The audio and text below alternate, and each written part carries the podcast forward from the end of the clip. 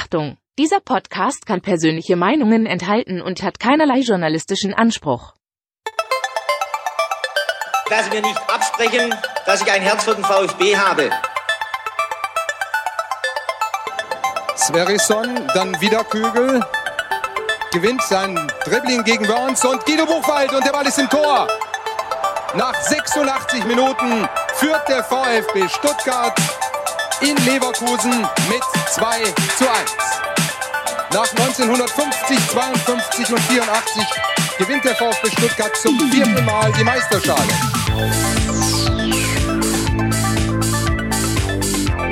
Jetzt müsste der Ball endlich noch einmal hereinkommen. Jetzt kommt er weit nach hinten auf Hitzelsberger!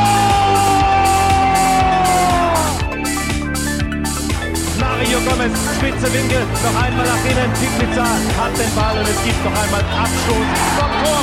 Und jetzt ist das Spiel aus und der VfB Stuttgart ist deutscher Fußballmeister.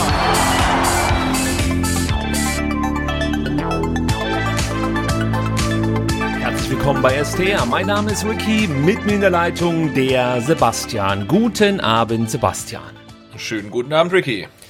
Sebastian, das war ja ein heiteres Fußballfest, würde ich fast schon sagen, am vergangenen Samstag. Nein, es war natürlich eher grauenhaft, was wir im Neckarstadion miterleben mussten. Ähm, deswegen haben wir uns heute etwas Besonderes überlegt. Wir dachten uns, es wird mal wieder Zeit, dass wir euch so ein bisschen mit in die Sendung einbinden. Das bedeutet, wir werden heute eure Fragen beantworten. Wir haben gestern im Laufe des Tages auf Instagram und auf Twitter dazu aufgerufen und natürlich auch auf Facebook, sorry, dass ich das jetzt hier vergessen habe, aber es läuft ja über Insta sozusagen mit, ähm, dass ihr uns Fragen schicken könnt. Am besten natürlich zum Thema VfB Stuttgart, das bietet sich an und gerne auch zur aktuellen Situation.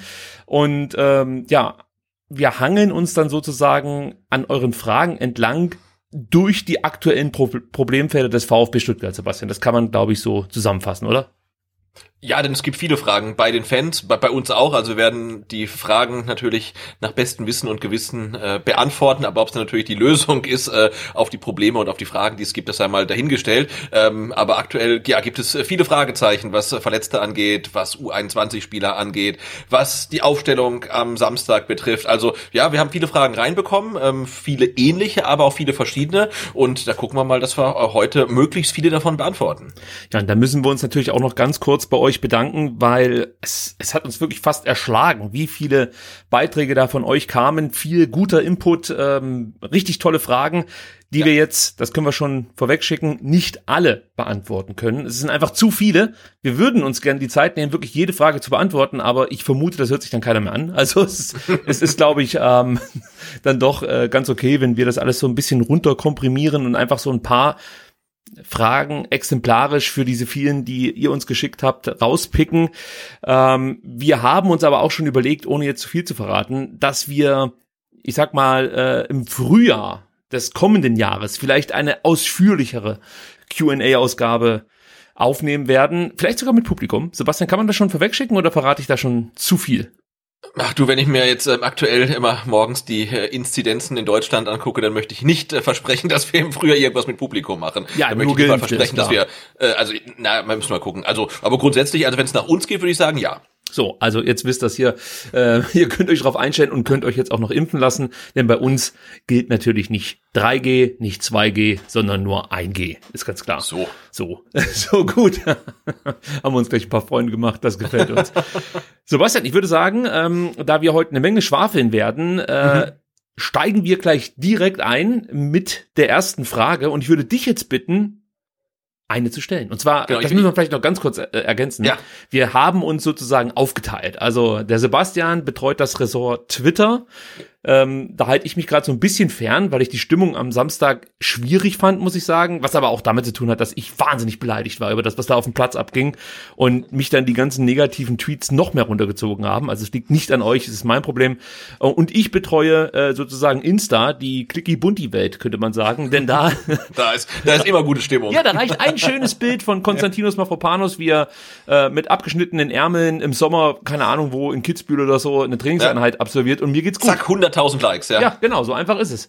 Also auch wir werden uns äh, dem natürlich beugen und in Zukunft nur noch äh, in Tanktops äh, Sendungen, ähm, zum Beispiel ja, Fanradios moderieren, ist ganz klar.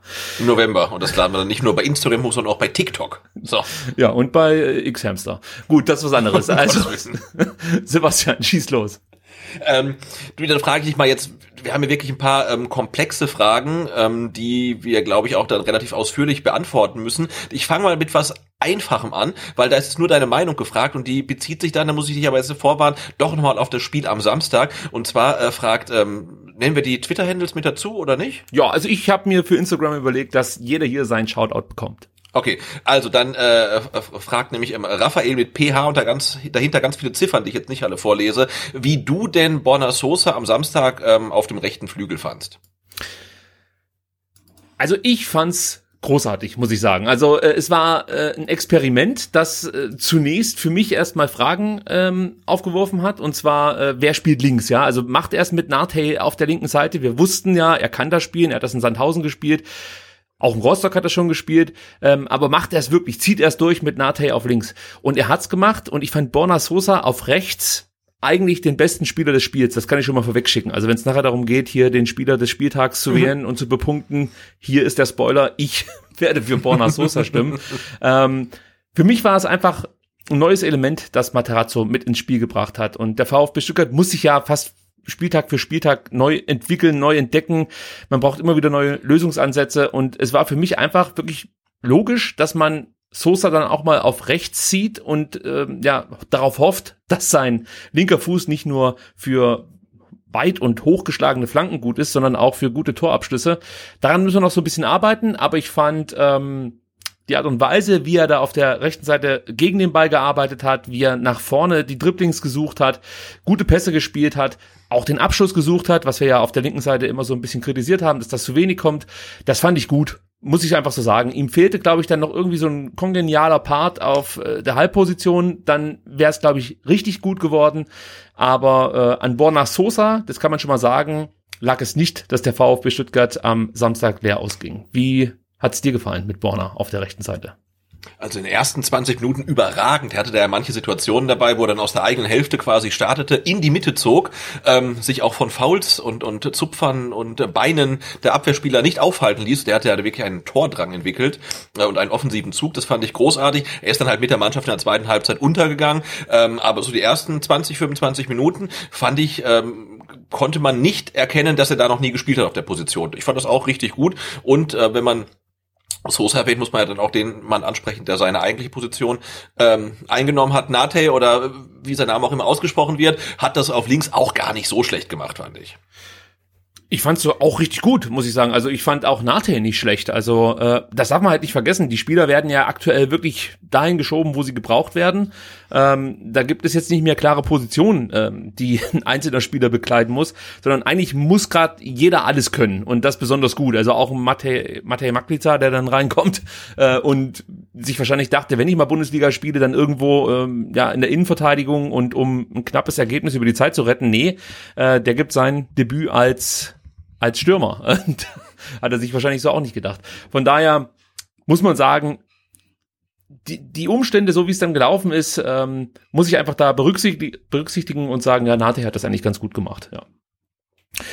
Gut, dann würde ich sagen, mache ich mit der nächsten Frage weiter und äh, die ist ein bisschen komplizierter äh, und die müssen wir wahrscheinlich auch zusammen beantworten, weil einer allein gar nicht alle Fakten zusammentragen kann. Die Frage kommt von Longo-Danny und der fragt, wie sieht es mit den Verletzten aus? Berechtigte Frage, Sebastian. Wie sieht's denn aus? ähm, es sieht so aus, dass man, glaube ich, berechtigte Hoffnung haben kann, dass gegen Dortmund wieder einige zurückkommen. Durch die Länderspielpause, die kommt ja wirklich, ähm, ja, so äh, schön wie noch nie. Normalerweise wirklich mal ein Graus, wenn da irgendwie so mal wieder ein Länderspiel ist gegen, was jetzt, Liechtenstein. Ähm, aber diesmal kommt es für uns und für den VfB genau zur richtigen Zeit, denn äh, ja, die zehn Tage, knapp zwei Wochen können jetzt genutzt werden, damit ähm, einige Spieler eventuell zurückkommen können, wenn die ähm, Heilung halt dementsprechend verläuft. Ja, wir können ja mal ganz kurz äh, das Lazarett durchschreiten und ähm, dann den Daumen senken oder heben, je nachdem, wie es aktuell steht. Also äh, kurzfristig ausgefallen, das muss man natürlich noch erwähnen. Ähm, am, am Samstag waren al und Ahamada. Bei al gehe ich eigentlich davon aus, dass er gegen Dortmund wieder spielen kann. Bei Ahamada mit Achillessehnenproblem, da weiß ich jetzt nicht so genau, wie weit man da sich aus dem Fenster lehnen sollte, was einen Einsatz gegen Dortmund angeht. Dann ähm, Mo Sanko, Sascha Kalajdzic, da müssen wir, glaube ich, nicht allzu viel zu sagen. Da ist relativ klar, dass sie noch länger ausfallen werden. Bei Enzo Mio würde ich auch nicht vor Ende November mit einer Rückkehr rechnen. Ähm, also der wird für Dortmund noch keine Option sein. Bei Silas, da gibt's berechtigte Hoffnung, dass er gegen Dortmund zumindest im Kader steht. Ob Matarazzo ihn dann auch bringt, hängt sehr wahrscheinlich vom Spielverlauf ab. Also ich glaube, man wird's nicht vom Zaun brechen ähm, und, und ihn da einfach reinwerfen und hoffen, dass es schon irgendwie funktioniert. Ich glaube, der kommt wirklich nur, wenn es sein muss. Ja. Ähm, Oder wenn der VfB 3-0 führt nach 80 Minuten. Ja, oder vielleicht auch, wenn es irgendwie noch 0-0 steht oder wobei 0-0 wäre fast schon ein Erfolg. Also wenn es irgendwie knapp ist, dann könnte ich mir vorstellen, dass man äh, Silas tatsächlich nochmal bringt für fünf oder für zehn Minuten. Aber wenn es dann halt so eine 2-0-Nummer ist, wo es halt dann auch noch mal kippen kann in ähm, in die Dortmund-Richtung, also 2-0 für uns. Ist, ich weiß, es klingt absurd, aber man muss ja damit rechnen, dass der VfB uns äh, einmal mehr überrascht. So, dann glaube ich, wird man mit Silas eher äh, vorsichtig umgehen und ihn eher vielleicht äh, beim nächsten Heimspiel dann mit Pauken und Trompeten mhm. äh, einwechseln und äh, ja, die Cannstatter Kurve wird durchdrehen und er wird das entscheidende Siegtor schießen. Das habe ich mir alles schon ausgemalt. Mainz wird fällig, wird von Silas auseinandergespielt. Ähm, mal aber, wieder, mal wieder. Mal ja. wieder. Es ist eine andere Geschichte.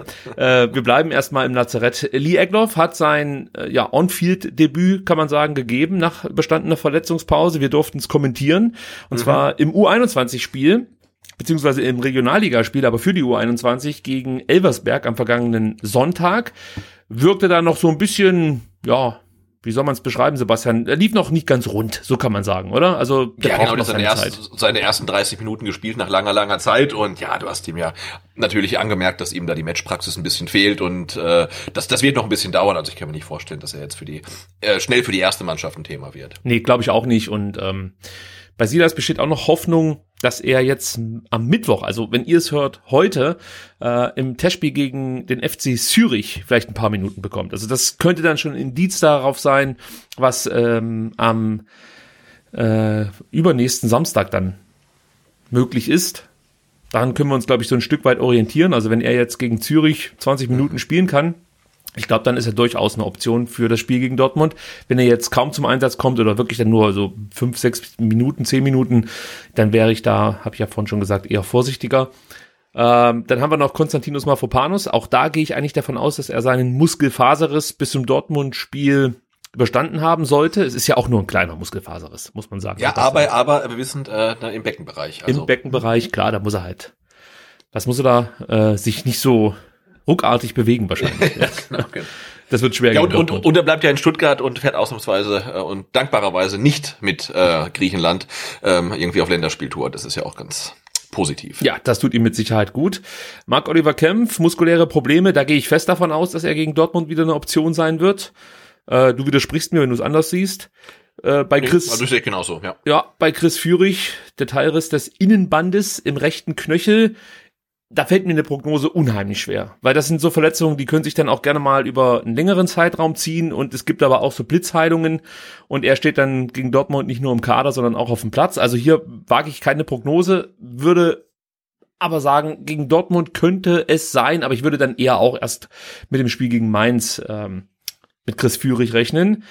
Oma Mamouche ist genau dieses Thema, was ich gerade bei Chris Führig angesprochen habe. Es hieß zuerst, er hat leichte Schmerzen, weil er einen Schlag auf das Syndesmose ab abbekommen hat und jetzt fehlt er dann auch schon irgendwie vier Spiele oder so. Also Spiele, ja. ja. das mhm. ist halt äh, auch so eine Nummer. Wie lange geht das jetzt noch, fragt man sich. Offensichtlich so lang es halt einfach dauert. Also die Schmerzen sind wohl immer noch da und ob er jetzt dann gegen Dortmund wieder schmerzfrei ist, das kann man glaube ich auch schwer vorhersagen. Also auch hier fällt mir eine Prognose schwer. Ich würde dann auch eher mal nicht mit diesem Spieler rechnen und mich dann überraschen lassen und mich darüber freuen, dass er im Kader steht. Äh, aber auch da könnte es eng werden. Also das ist auch hier schwer vorherzusagen. Tja, und ähm, die Corona-Patienten, ja, die sind ja auf einem guten Weg, wenn man das jetzt äh, auch diese Woche den Trainingsbildern richtig entnommen hat. Roberto Massimo hat sowieso schon gespielt gegen Bielefeld, also der ist wieder fit und Flo Müller und Erik Tommy ähm, befinden sich auch auf dem Weg der Besserung, beziehungsweise Florian Müller ist ja auch schon wieder voll im Training. Ja. Ihm fehlt noch so ein bisschen die Spritzigkeit, die Dynamik. Matarazzo möchte noch ein bisschen mehr sehen. Ähm, aber auch bei den beiden Spielern gehe ich davon aus, dass die dann gegen Dortmund wieder eine Option für den Kader sind. Habe ich irgendjemanden vergessen? Ich, ich, ich glaube nicht. Also natürlich haben wir jetzt Mosanko nicht erwähnt, aber der ist ja für die Saison eh raus. Also da muss Doch, den habe ich erwähnt. Aber Hast du erwähnt? ja, Mosanko, Sascha Kalajdzic habe ich direkt abgefasht. Okay, dann habe ich das äh, über, überhört. Ja. Nee, ich glaube, ansonsten hast du äh, hast du äh, tatsächlich äh, alle alle erwähnt. Also es sieht so aus, als ob äh, Materazzo jedenfalls gegen Dortmund wieder ein paar mehr Möglichkeiten hat als jetzt noch gegen Bielefeld. Ja, Wenn sich niemand verletzt. Ja, hoffentlich. Also weniger wäre ja wirklich fast schon absurd. Also dann. Das, das, das ist richtig. Muss Fahrenhorst wieder ran mit seiner U21. Achso, ich dachte äh, Frank Fahrenhorst als, ah, als Spieler. Verteidiger. Ja, das wäre ein schönes Innenverteidiger-Pärchen. Materazzo und Fahrenhorst in der Innenverteidigung. Ja. Warum nicht? Mal sehen, was so passiert. Wenn wir jetzt gerade bei den Verletzten sind, mache ich mal mit einer Frage weiter, die wir auch ähm, in dieser oder ähnlicher Form ein paar Mal bekommen haben. Ähm, ich nehme jetzt mal hier ähm, den, den Tweet vom, vom Danny, ähm, der nochmal fragt, äh, wie wir zur Personalie Oliver Bartlett stehen. Wir haben das ja schon mal thematisiert, aber wir können das ja nochmal ganz kurz, glaube ich, äh, aufrollen, äh, dass der VfB ja viele Verletzte hat, ähm, aber gerade Thema Muskelverletzungen, das wirklich komplett durchschnittlich ist, ähm, was die Ausfälle betrifft. Ja, jetzt muss ich erstmal ganz kurz fast schon nachdenken, wie ich jetzt am besten mein, meine Antwort formuliere. Also, wenn man sich jetzt dieses Lazarett, von dem wir ja gerade eben schon gesprochen haben, mal anschaut, dann sieht man, die meisten Spieler sind äh, oder fallen nicht aus aufgrund von muskulären Verletzungen, sondern von sogenannten aufgrund von sogenannten Kontaktverletzungen. Da hilft dir der beste Athletiktrainer nicht. Das kann er nicht verhindern. Es ist mit Sicherheit nicht Oliver Bartletts Schuld, wenn Chris Führig im Zweikampf mit Reese Oxford äh, ja umknickt und äh, danach länger mit einem Teilriss des Innenbands war es, glaube ich, ausfällt. Äh, es ist auch nicht Oliver Bartletts Schuld, wenn Silas Katompa im Wumpa im Zweikampf gegen die Bayern sich einen Kreuzbandriss zuzieht. Ob es jetzt Oliver Bartletts Schuld ist, dass sich Mark Oliver Kempf Muskelfaserriss zuzieht, beziehungsweise eine Zerrung und noch rechtzeitig vom Platz geht, das sei mal dahingestellt. Also da bräuchte ich jetzt noch mehr Fälle, ja, um wirklich hellhörig zu werden. Also ich sehe jetzt beim VfB, du hast es gerade eben schon gesagt, A, statistisch keine Erhöhung in Sachen Muskelverletzungen und ich sehe auch äh, jetzt grundsätzlich erstmal nicht übermäßig viele muskuläre Verletzungen. Also natürlich kann man jetzt sagen, wir haben aktuell zwei Spieler, die aufgrund von muskulären Problemen ausfallen. Ähm, aber da würde ich sagen, bei Mafropanos ist es ein Spieler, der mit enorm hoher Intensität spielt, das ist das eine und grundsätzlich sowieso ein sehr verletzungsanfälliger Spieler ist, was natürlich jetzt nicht bedeutet, dass Bartlett keine Schuld trifft oder so. Also es kann ja trotzdem sein. Und da bin ich jetzt eigentlich bei dem Punkt, den ich machen möchte.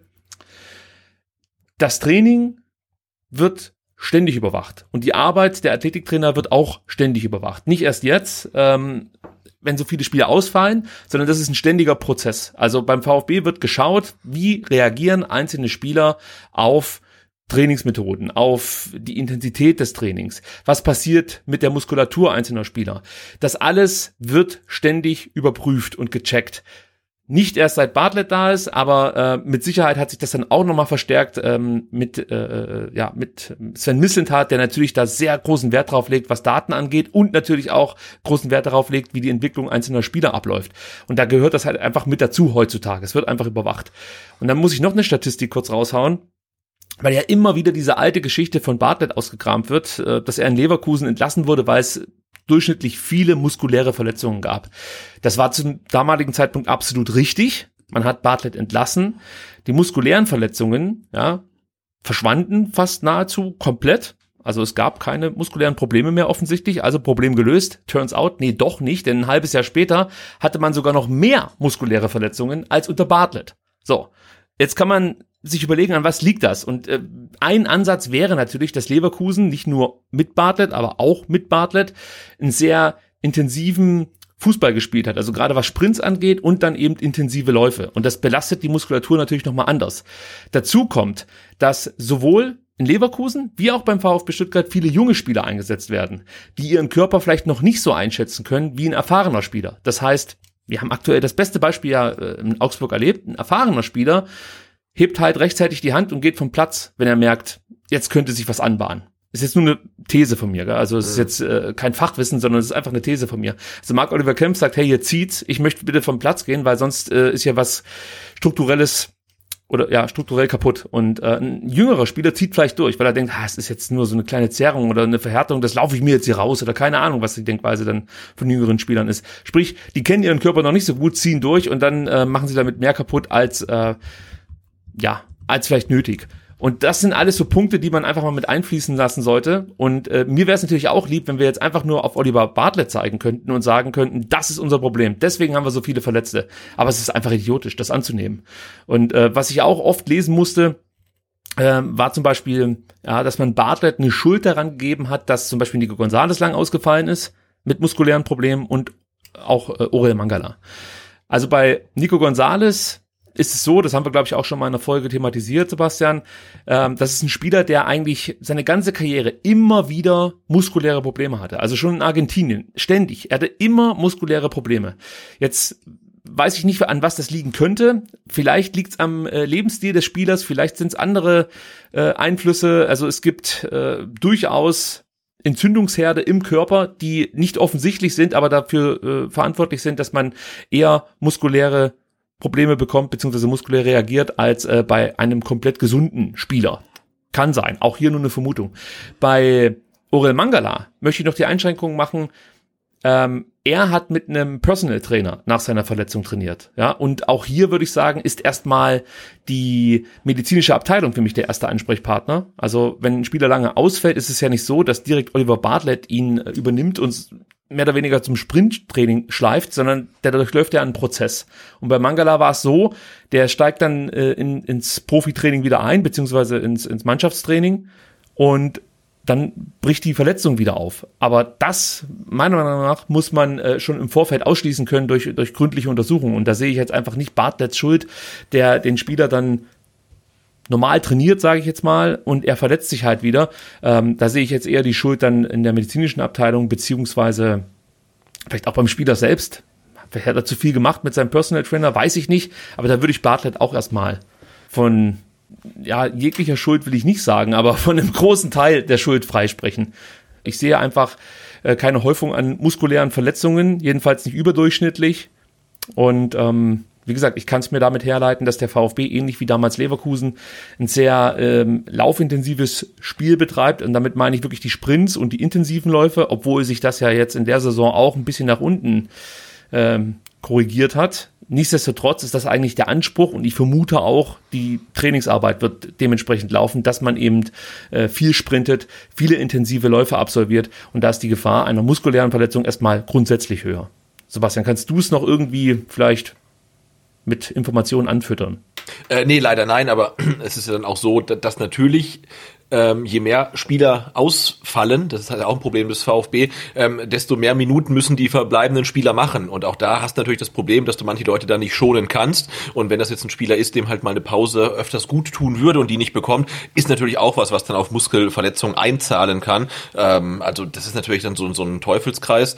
Und ähm, ich denke schon, dass der VfB gucken muss und gucken wird, ob das Verletzungspech wirklich Verletzungspech ist oder ob das auch noch andere Gründe haben kann. Ähm, aber ich kann mir, wie du auch sagst, nicht vorstellen, dass ein Trainer kommt aus Leverkusen, der da den Ruf hatte, ähm, hart zu trainieren, eventuell mit seinem Training dazu beizutragen, ähm, dass es äh, ähm, Muskelverletzungen gibt und dass man den dann, ich sage jetzt mal böse, beim VfB die Spieler kaputt trainieren lässt. Also das traue ich wirklich dem VfB nicht zu ähm, und die Statistiken belegen das ja auch nicht. Also insofern denke ich, haben wir das jetzt äh, ausreichend äh, thematisiert. Eins will ich nur kurz anfügen, weil ich vermute einfach mal, dass ähm, der VfB seine seine eigenen Spieler auch noch eher als Kapitalanlage versteht, als das zum Beispiel in Leverkusen der Fall war. Das klingt natürlich, wir reden von Menschen, ist schon klar, es klingt ja. jetzt ein bisschen merkwürdig. Aber trotzdem wird der VfB natürlich mit der Idee rangehen, wir holen uns junge Spieler, machen die besser, verkaufen die dann für viel Geld und ähm, ja, stärken zwar insgesamt die Qualität unseres Kaders nach und nach, aber jetzt ist erstmal unser Ziel, möglichst viele junge Spieler gut zu gut auszubilden, besser zu machen, interessant für den europäischen Markt zu machen und dann weiter zu verkaufen. Also sprich, es, es wäre für die, für das Geschäftsmodell ähm, besonders schädlich, wenn du deine Spieler halt dann wirklich kaputt trainierst. Also das, das, das macht einfach keinen Sinn. Deswegen, da wird man drauf achten und man wird da auch ordentlich steuern. Und man sieht das ja auch, dass dann Spieler eben mal nicht eingesetzt werden, nicht beim Training dabei sind. Ähm, also es ist jetzt nicht so, dass beim VfB wirklich jeder da durchgeschliffen wird und überhaupt keine Rücksicht genommen wird auf die körperliche Verfassung. Wir, wir mutmaßen halt viel. Ich genauso wie alle anderen auch. Also du fragst dir dann Aber halt, man kann ja, kann ja zum Beispiel mal einfach mal ähm, woanders hingucken, zum Beispiel nach Dortmund. Äh, ne? Giovanni Reina, Muskelverletzung. Rafael Guerrero, Muskelfaserriss. Nico Schulz, Muskelfaserriss. Emre Can, Muskelverletzung. Das sind ja alles äh, Spieler, die starten könnten zumindestens. Die fallen halt teilweise wochenlang aus. Ne? Also das ist ja nicht so, dass jetzt äh, Stuttgart äh, das exklusiv hätte oder besonders viele. Also das sind gleich vier Spieler, die langfristig ausfallen. Ich habe vielleicht noch eine Anschlussfrage, ähm, die ich reinwerfen kann von Erik auf Instagram, der fragt, was außer Pech seht ihr als Gründe für die große Zahl an Verletzten? Du hast ja da schon so ein bisschen eingeleitet mit unterschiedlichen äh, Begründungen. Ähm, vielleicht kannst du es noch ein bisschen weiter ausführen. Vielleicht siehst du noch andere Gründe. Also ich glaube, in erster Linie ist es halt, ist es halt wirklich Pech. Und äh, ja, wie, wie gesagt, wenn dann halt immer mehr Spieler fehlen und die, die noch übrig sind, immer mehr spielen müssen, ähm, dann kann es natürlich auch wieder weitere Überlastungsverletzungen nach sich ziehen. Aber dass jetzt halt Leute Kontaktverletzungen haben, dass ein Chris Führig sich gegen Augsburg äh, äh, verletzt, dass ein Mamouche im Training einen abbekommt, äh, das halte ich dann wirklich für Pech. Also so blöd das auch klingt, aber das ähm, scheint dann wirklich einfach großes, großes Pech zu sein. Ich überlege gerade, ob ich noch ähm, andere Gründe jetzt aufzählen könnte. Also ich kann natürlich sagen, okay, wenn du dich nicht impfen lässt, musst du dich nicht wundern, dass du Corona bekommst. Aber ich glaube, das meinte er nicht. Ansonsten ja, ähm, Also ich glaube nicht, dass der VfB zu hart trainiert, ne? Also deswegen halt ständig Spieler ähm, kaputt sind. Also das ist, glaube ich, nicht der Fall, weil das war in der letzten Saison ja auch nicht so. Nee, sehe ich eigentlich auch nicht. Also Pech klingt halt immer so einfach. Also wenn man sagt, das liegt nur daran, dass man Pech hat, aber welchen anderen Grund wirst du anführen? Also äh, ein Spieler geht halt eben zum Kopfball hoch, so wie Kalajdzic gegen Leipzig, und dann passiert ja eigentlich gar nichts. Und dabei verletzt er sich so schwer an, an der Schulter, dass er eine komplette Halbserie ausfällt. Ich weiß nicht, wie man sowas verhindern möchte. Und ähm, das Beispiel mit Mafropanos, da weiß ich jetzt auch nicht, was du anders machen möchtest. Es ist halt einfach seine Art und Weise, auf dem Platz aufzutreten, mit enorm viel Kraft, jede Aktion ähm, abzuspulen. Und ja, die Gefahr einer Verletzung ist dann natürlich besonders hoch und man darf natürlich nicht vergessen, dass sein Körper in den letzten Jahren wirklich geschunden wurde. Also viele Verletzungen äh, musste er durchstehen und jetzt spielt er halt mal komplett durch und zwar auch dann gleich volle Pulle. Also das heißt, beim VfB macht er jedes Spiel und ähm, bei den Griechen natürlich dann auch noch, bei den ganzen Nationalmannschaftseinsätzen, die in den letzten Wochen so anstanden.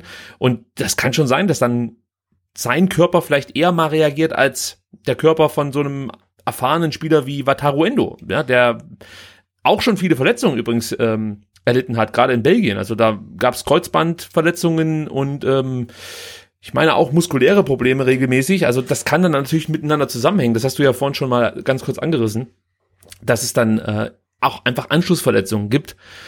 Auch bei Silas würde mich das nicht wundern, ne? wenn der jetzt wieder voll einsteigt, regelmäßig spielt, äh, auch wenn es dann nur Einwechslungen sind, würde ich mich nicht, nicht wundern, wenn es dann irgendwann mal heißt, okay, der reagiert jetzt muskulär, wir müssen den rausnehmen für zwei, drei Wochen. Also das ist halt fast schon normal, ähm, dass sowas passiert. Beziehungsweise normal möchte ich nicht sagen, sondern äh, damit muss man vielleicht rechnen, so ein Stück weit, dass sowas passiert.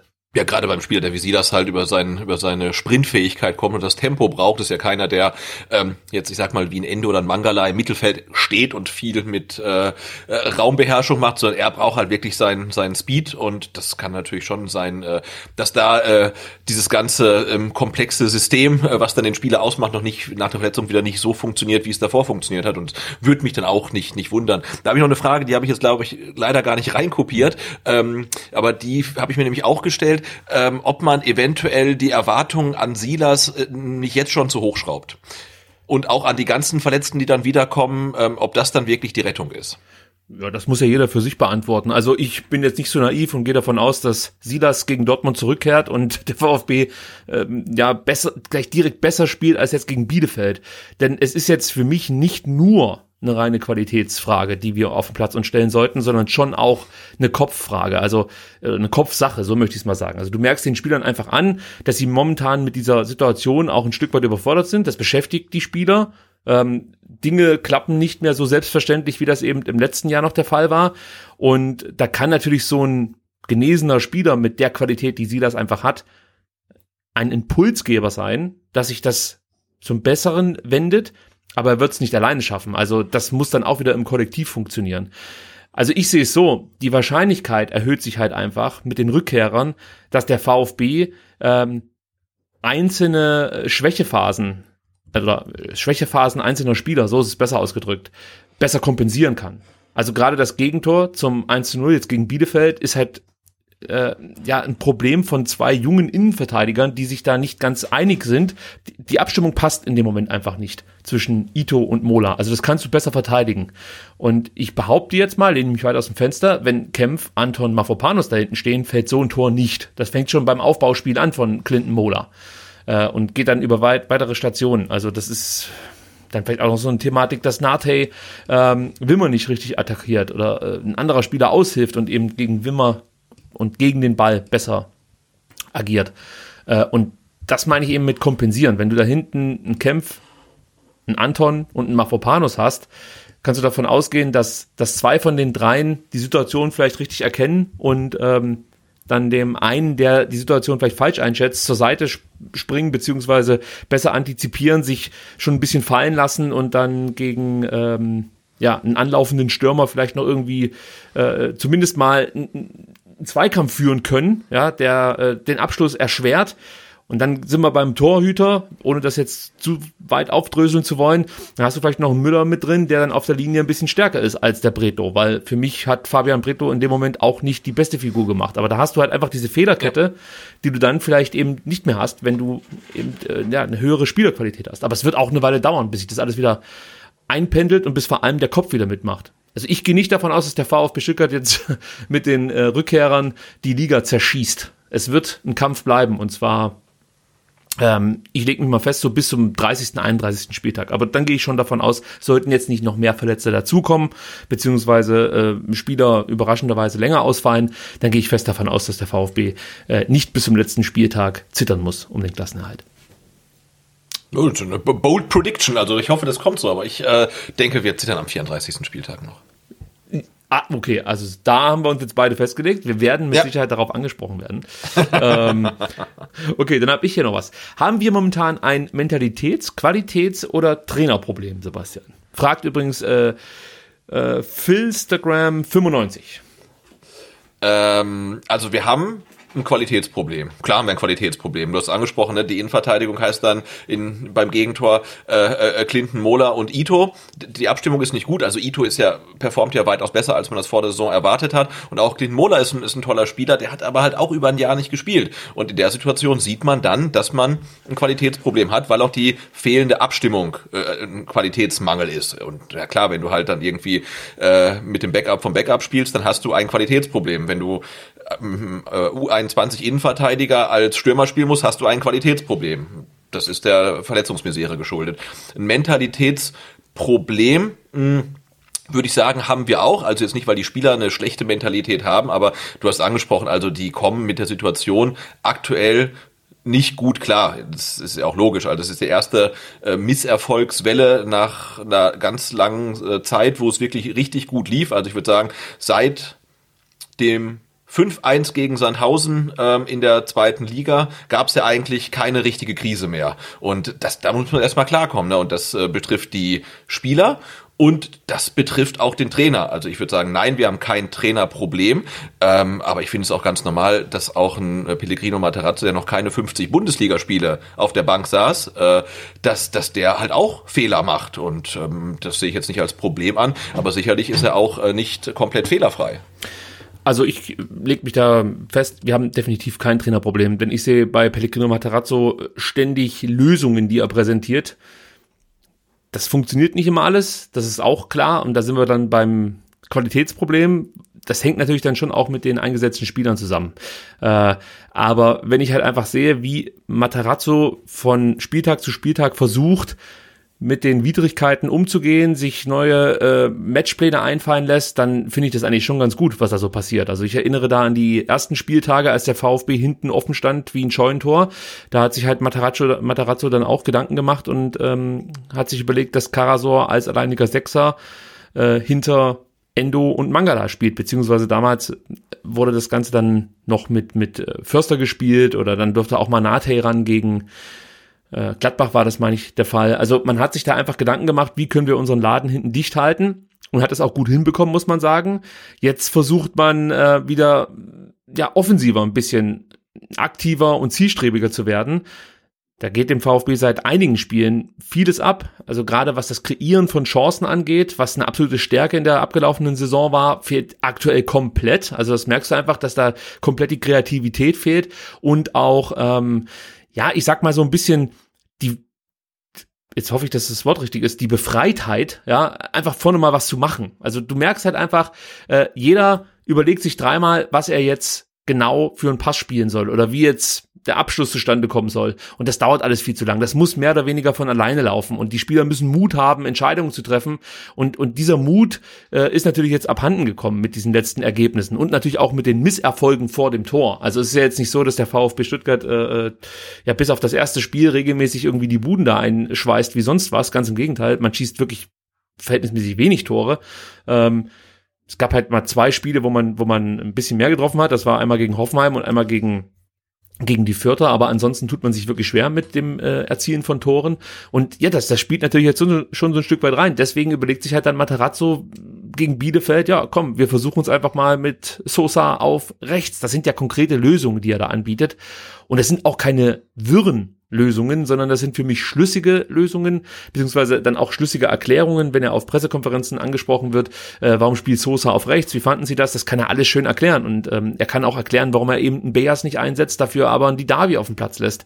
Und da erinnere ich alle an äh, längst vergangene Tage, wenn man da Trainer des VfB Stuttgart angesprochen hat, auf ja Probleme, die offensichtlich waren, ähm, dann reagierten die entweder gereizt oder äh, überrascht. Und beides ist eigentlich äh, der falsche Umgang mit solchen Problemen. Ähm, also von daher sehe ich überhaupt kein Trainerproblem. Qualitätsproblem hast du schon super erklärt, muss man nicht allzu viel dazu sagen. Also ich finde den Kader qualitativ gut, aber wenn dir halt einfach mehr oder weniger die erste Elf ausfällt oder von mir aus die Hälfte der ersten Elf, äh, dann wird's halt schwierig, gar keine Frage. Äh, jetzt kann man natürlich darüber diskutieren, hat sich Matarazzo oder beziehungsweise Matarazzo und Missentat in Sachen Kaderplanung so ein bisschen vertan. Ich sehe es nicht so, weil für mich das Modell, das der VfB fährt, schlüssig ist. Also äh, einen relativ breiten Kader zu haben mit ähm, richtig guten Spielern und dann Spieler, äh, die in der zweiten Reihe stehen, die alle ungefähr auf einem Level sind. Also da sticht ja jetzt keiner komplett raus. So, das sind alle Spieler, die äh, ein vergleichbares äh, Entwicklungsniveau gerade haben. Und natürlich ist es ein Gezocke, wenn du solche Spieler holst, weil äh, die können dir halt komplett die Liga zerschießen, ja, und, und aufgehen wie eine Rose oder die können halt verwelken. Also so. Und äh, das ist jetzt eine momentan schwierige Situation für junge Spieler, jetzt hier den nächsten Step zu machen und befreit aufzuspielen. Das kann sich jeder vorstellen. Ähm, was ich noch ganz kurz sagen möchte, ich habe in irgendeinem Artikel äh, am Sonntag gelesen, ja, der VfB habe schon 29 Spieler eingesetzt denke ich mir halt wieder, no shit, Alter. Ja, es fehlen halt auch 13 Spieler, das ist das eine. Und das andere ist doch, dass es äh, damit zu tun hat, dass dieser große Kader, den der VfB hat, enorm ausgeglichen ist. Das musst du doch mit, mit einkalkulieren dann sozusagen in der Kritik, dass der VfB viel zu viele Spieler einsetzt, was ja völlig absurd ist. Also ich finde es ja gut, dass der VfB so viele Spieler einsetzen kann und wir dann nicht mit den letzten Pfeifen auf dem Platz stehen. So war es übrigens in der Abstiegssaison, ja, aber das war die erste Elf. Das ist der Unterschied gewesen. So, und das sieht jetzt halt anders aus. Also ähm, auch da von dir eigentlich schon ganz gut erklärt, der VfB Stuttgart hat äh, kein Qualitätsproblem, sondern eher ein Verletzungsproblem, wenn man das so möchte. Und das ja, bedingt natürlich im Endeffekt schon ein, ein temporäres Qualitätsproblem. Ja, genau, das, bedingt das, das, das Qualitätsproblem. So. Ja. ja. Und Mentalitätsproblem, um das nochmal zu sagen, äh, sehe ich nicht. Vor zwei Wochen haben wir doch darüber gejubelt, wie diese Mannschaft gegen Union ja gekämpft hat, aufopferungsvoll und alle haben davon geredet, wie das auch gegen Fra in Unterzahl und ach und wie die sich immer einen Arsch aufreißen. Und jetzt sind es alles Pfeifen, die äh, die Lage falsch einschätzen und nicht alles geben. Nee, das ist mir zu billig, muss ich ganz ehrlich sagen. Wenn die Mannschaft sich wirklich ähm, überhaupt nicht mehr wert gegen Niederlagen, dann können wir darüber sprechen. Aber auch gegen Bielefeld habe ich das nicht gesehen. Ich sehe da eine Mannschaft, die es versucht, die es einfach momentan nicht hinbekommt, die es aktuell nicht besser kann. Und äh, darüber können wir sprechen, warum das der Fall ist, aber äh, ich sehe jetzt nicht, ja, ich sehe einfach äh, keine Spieler, die die die aktuelle Situation nicht annehmen wollen oder so. Das äh, nee, sehe ich nicht. Nee, das nicht, aber natürlich ist es jetzt schon auch ein, also die Spieler, wie gesagt, haben kein Mentalitätsproblem, aber für den Kopf ist es natürlich auch bei jungen Spielern jetzt nicht einfach die Situation und das kann natürlich auch in irgendeine Abwärtsspirale dann münden halt. Ähm, ich denke, das ist halt auch ein Aspekt, der, ja, der ähm, Kopfsache ist mit es. dazu kommt. Ja. Ist halt die Frage, wie man Mentalitätsproblem jetzt Genau, genau, genau, auslegt. Also, Also- Mentalität wird ja immer benutzt äh, und gleichgesetzt mit Einsatz und äh, äh, ja Kampfeswillen und sowas. Das ist für mich nicht, aber wenn man es jetzt auf Englisch runterbrechen würde, könnte man sagen, natürlich, Football ist a mental game. Also du, du, du nimmst natürlich diese Niederlage gegen, gegen Augsburg äh, und auch dieses Schockgegentor gegen Bielefeld, das nimmst du halt, das, schlepp, das schleppst du halt mit dir rum. Und es war ein Schock gegen Bielefeld, weil keiner mit diesem Gegentor gerechnet hat und sich äh, die komplette Mannschaft sicher war, ja, das ist ja abseits gewesen. Also, ey, bleib mal cool. So, und auf einmal merkst du, nee, scheiße, ist kein Abseits. Selbst die blindeste Truppe in der Bundesliga trifft gegen uns nach 19 Minuten. Scheiße.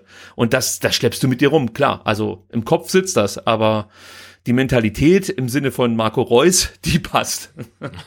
Vielleicht noch ganz kurz eine Anschlussfrage von Max 1710, die du ganz kurz äh, äh, beantworten kannst.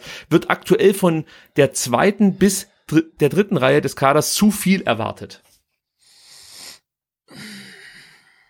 Hm, gute Frage. Ähm, ja und nein. Also ne, es ist die zweite oder vielleicht äh, dritte äh, Reihe und vielleicht ähm, wird jetzt von denen erwartet, dass sie halt den Laden da schmeißen. Das wird nicht funktionieren. Ähm, andererseits finde ich, darf man an den Kader natürlich auch die Erwartung haben. Und du hast gesagt, ähm, Smith hat, äh, der, der, der zockt halt und holt dann halt f- viele Spieler auf dem gleichen Niveau, viele junge Spieler, die jetzt in eine Situation kommen, mit der sie vielleicht überfordert sind. Ähm, aber ich kann von dem Kader, den er dann zusammenstellt, finde ich, darf ich erwarten, wenn Stürmer Nummer eins ausfällt, da- dann halt wirklich ein, gutes Backup zu haben, dann zu merken, okay, ähm, das ist halt ein al nicht. Ähm, und da, dann muss ich sagen, okay, dann erwarte ich dann eigentlich nicht zu viel, sondern dann hat der Kader da vielleicht punktuell eine ne Schwäche. Aber jetzt äh, zu erwarten, dass dann ein al zehn Tore schießt oder so, das wäre zu viel erwartet. Aber also ich finde, so stellenweise ähm, könnte man ein bisschen mehr erwarten, ja. Mo Sanko wäre für mich jetzt eher der. Äh, Ich sage ja Nummer immer zwei für mich Stürmer. nicht, also ein U19-Spieler, ähm, der noch keine Sekunde Bundesliga gespielt, ist für mich keine Nummer zwei. Also kann er nicht sein. Wenn der er kann gut Nummer drei ist? sein. Ja, aber das muss er erst zeigen. Also Hat er ja. der- Also, äh, also Ja, jetzt ja, Moment, komm. Moment. Das, was wir von ihm gesehen haben, ja, das war natürlich noch nicht so ausführlich wie das, was vielleicht äh, ein Materazzo und ein Misseltat im Training dann sehen. Aber was ich bis jetzt von ihm gesehen habe, im letzten halben Jahr, also ich äh, beziehe da die U19 mit ein, beziehungsweise da war er auch eine Zeit lang äh, verletzt. U21 meine ich natürlich, U19 hat er ausgesetzt. Ähm, aber da gab es schon gute Spiele von ihm und was dann in der Vorbereitung abging, hat mich komplett überzeugt. Also da äh, habe ich, glaube ich, dann schon relativ früh gesagt, der wird äh, mindestens zehn Spiele machen und irgendwann habe ich mich auch dazu hinreißen lassen, dass er mehrere Tore schießt. Ich weiß nicht mehr, ob ich zwei oder fünf gesagt habe, keine Ahnung. Aber man konnte direkt erkennen, Mo Sanko ist, der ist da. Der kann, der, den kannst du jetzt bringen. Der ist weiter als zum Beispiel, äh, Beispiel in Mukoko oder so. Das war für mich schon ein Spieler, der einfach jetzt, der, den kannst du bringen in, der- in der Bundesliga. Also da habe ich mir Ja, keine aber, Sorgen mir, gemacht. aber mir war es halt wirklich von Anfang an schon zu wenig, mit einem Stürmer in die Saison zu gehen, der über eine Saison Bundesliga-Tauglichkeit nachgewiesen hat.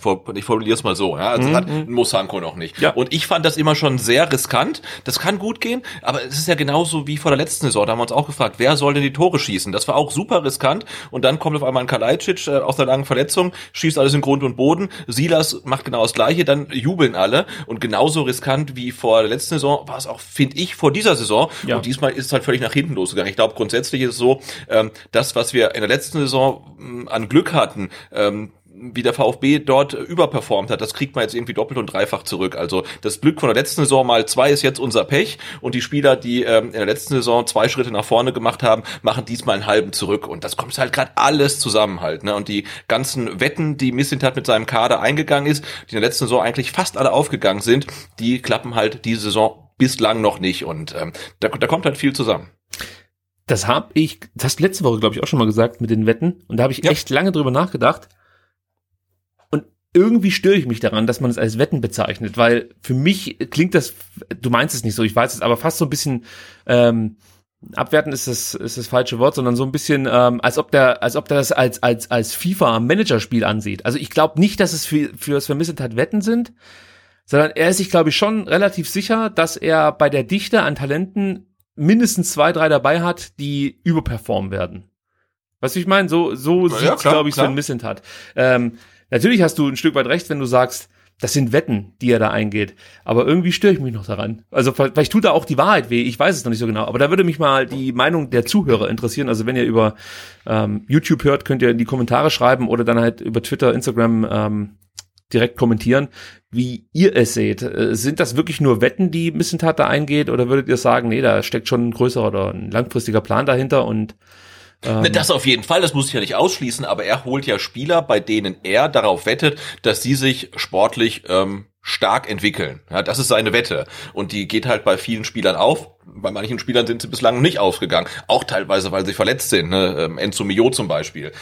Das ist die Alternative? Also äh, wäre für dich jetzt ein erfahrener Spieler auch in gewisser Weise eine Wette oder sagst du, nö, das ist für mich dann eben keine Wette? Nur damit ich ein erfahrener Spieler ist, ist, ist, ist, ist für mich ähm, erstmal keine Wette oder auch eine Wette, aber mit viel weniger Risiko. Ich meine, klar, ich will jetzt nicht zurück zu Zeiten, wo wir dann die Ersatzbank von Hannover 96 leer kaufen, weil man dann weiß, der kann das, ja, und das kann er nicht. Ähm, aber natürlich hast du viel, viel weniger, weniger Risiko bei der Geschichte. Aber Ob auch weniger Reward, also genau, weniger Ertrag genau. dann am Ende. Und es macht natürlich auch viel weniger Spaß. Also wenn du halt irgendwie dann einen Spieler holst, den wir alle schon aus x Jahren Bundesliga kennen, der irgendwie 180 Bundesligaspieler hat, äh, auf dem Buckel hat, das macht uns natürlich auch weniger Spaß, als wenn halt irgendjemand aus der französischen Liga kommt, dessen Namen wir noch nie gehört haben. Ist doch klar, aber vielleicht muss man auch mal drüber reden, ähm, ob dann die Kaderstruktur nicht vielleicht dann doch ein bisschen radikal ist. Aber haben wir äh, nicht in der Abstiegssaison, also wir, ich meine jetzt nicht wir beide, sondern wir Fans nicht immer wieder gesagt, ey, dann steige ich lieber mit 11-, 19-Jährigen ab, als mit äh, Leuten wie Aogo, Gentner und Beck und so weiter und so fort. Also war das nicht der und, Wunsch, und, zurückzukommen zur DNA des VfB Stuttgart, junge Spieler die Chance zu geben und dann auch zu akzeptieren, wenn wir scheitern? Äh, absolut, und genau an dem Punkt sind wir ja. Ne? Also der VfB hat jetzt wie viele Spiele äh, lang nicht gewonnen? Viele. Ja, und sechs oder so. Ja. ja, genau. Und was sagen die Fans? Die meisten jedenfalls. Ja, da kommen wir raus. Ne? Der Trainer ist super, Sportdirektor ist super, Spieler sind super. Da, das, da, das stehen wir durch zusammen und so weiter. Also genau das ist ja eingetreten. Ne? Die Leute sagen ja, jetzt, überspitzt formuliert, äh, lieber mit dem Kader absteigen, als mit irgendwelchen ähm, alten ähm, und satten Spielern irgendwie um Platz 10 spielen oder so. Also genauso ist es ja gekommen, das, es funktioniert ja auch. Jetzt habe ich gerade nochmal nachgeschaut, es sind äh, fünf, wenn man das DFB-Pokalspiel mit einrechnet. Ähm, wir haben noch 3-1 gegen Hoffenheim gewonnen. Habe ich schon komplett ausgeblendet. Das war ein schönes Spiel. Das Aber jetzt pass auf, äh, jung und jung und wild. Jetzt habe ich mal eine Frage an dich. Und wir zwar, ja, jung und wild und viele junge Spieler, aber warum spielt denn dann, äh, äh fragt äh, nicht nur ich mich, sondern auch äh, Jens 1893 fragt sich, warum spielt dann gegen ähm, Bielefeld jetzt ein Massimo positionsfremd äh, auf dem rechten Flügel oder als Mittelstürmer sogar, das hat er zum letzten Mal, hat er, ich habe nachgeschaut, hat er rechts außen gespielt, 2018 bei Bielefeld in der zweiten Liga.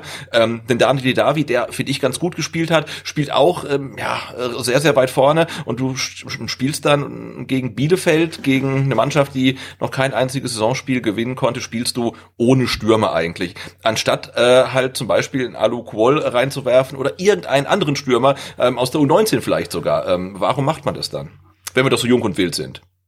Ja, also gibt's ja nur eine Antwort drauf. Offensichtlich hält der Trainer die von dir jetzt genannten ähm, noch nicht für reif genug, um in der Bundesliga spielen zu können. Also ich persönlich, wenn ich mir einen aussuchen dürfte aktuell, würde es TBD durchaus zutrauen, in der Bundesliga zu spielen. Bei Alu Kohl mache ich eher ein Fragezeichen. Der betreibt halt einen großen Aufwand. Äh, und dafür ist der Ertrag in der U21 okay, aber ich glaube, in der Bundesliga würde der sich äh, kaputt laufen, kap ja, und, und auch mit Sicherheit ähm, irgendwann frustriert vielleicht die Segel streichen. Ich glaube, der ist einfach noch nicht so weit für die Bundesliga. Ein TBD hat noch mehr Waffen, möchte ich mal sagen. Erstens mal ist er beidfüßig. Dann ist er enorm dribbelstark. Das ist ein Spieler, den kannst du fast nur durch Faust stoppen. Deswegen zieht er auch so viele Elfmeter und Freistöße. Also das liegt jetzt nicht nur daran, dass er besonders gut fällt, mit Sicherheit auch, aber äh, er wird halt auch oft ja. umgehauen.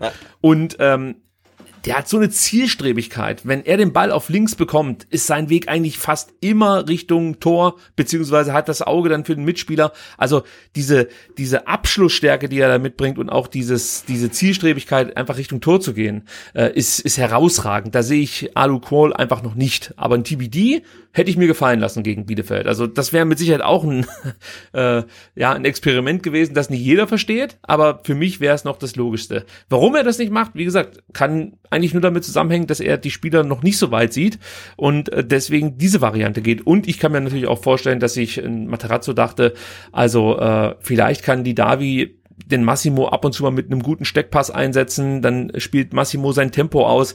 Äh, auf der anderen Seite wissen wir, dass Massimo eine eklatante Abschlussschwäche hat. Also es ist einfach kein Zocker vorm Tor, der, der da ständig die, die, die Buden reinschweißt.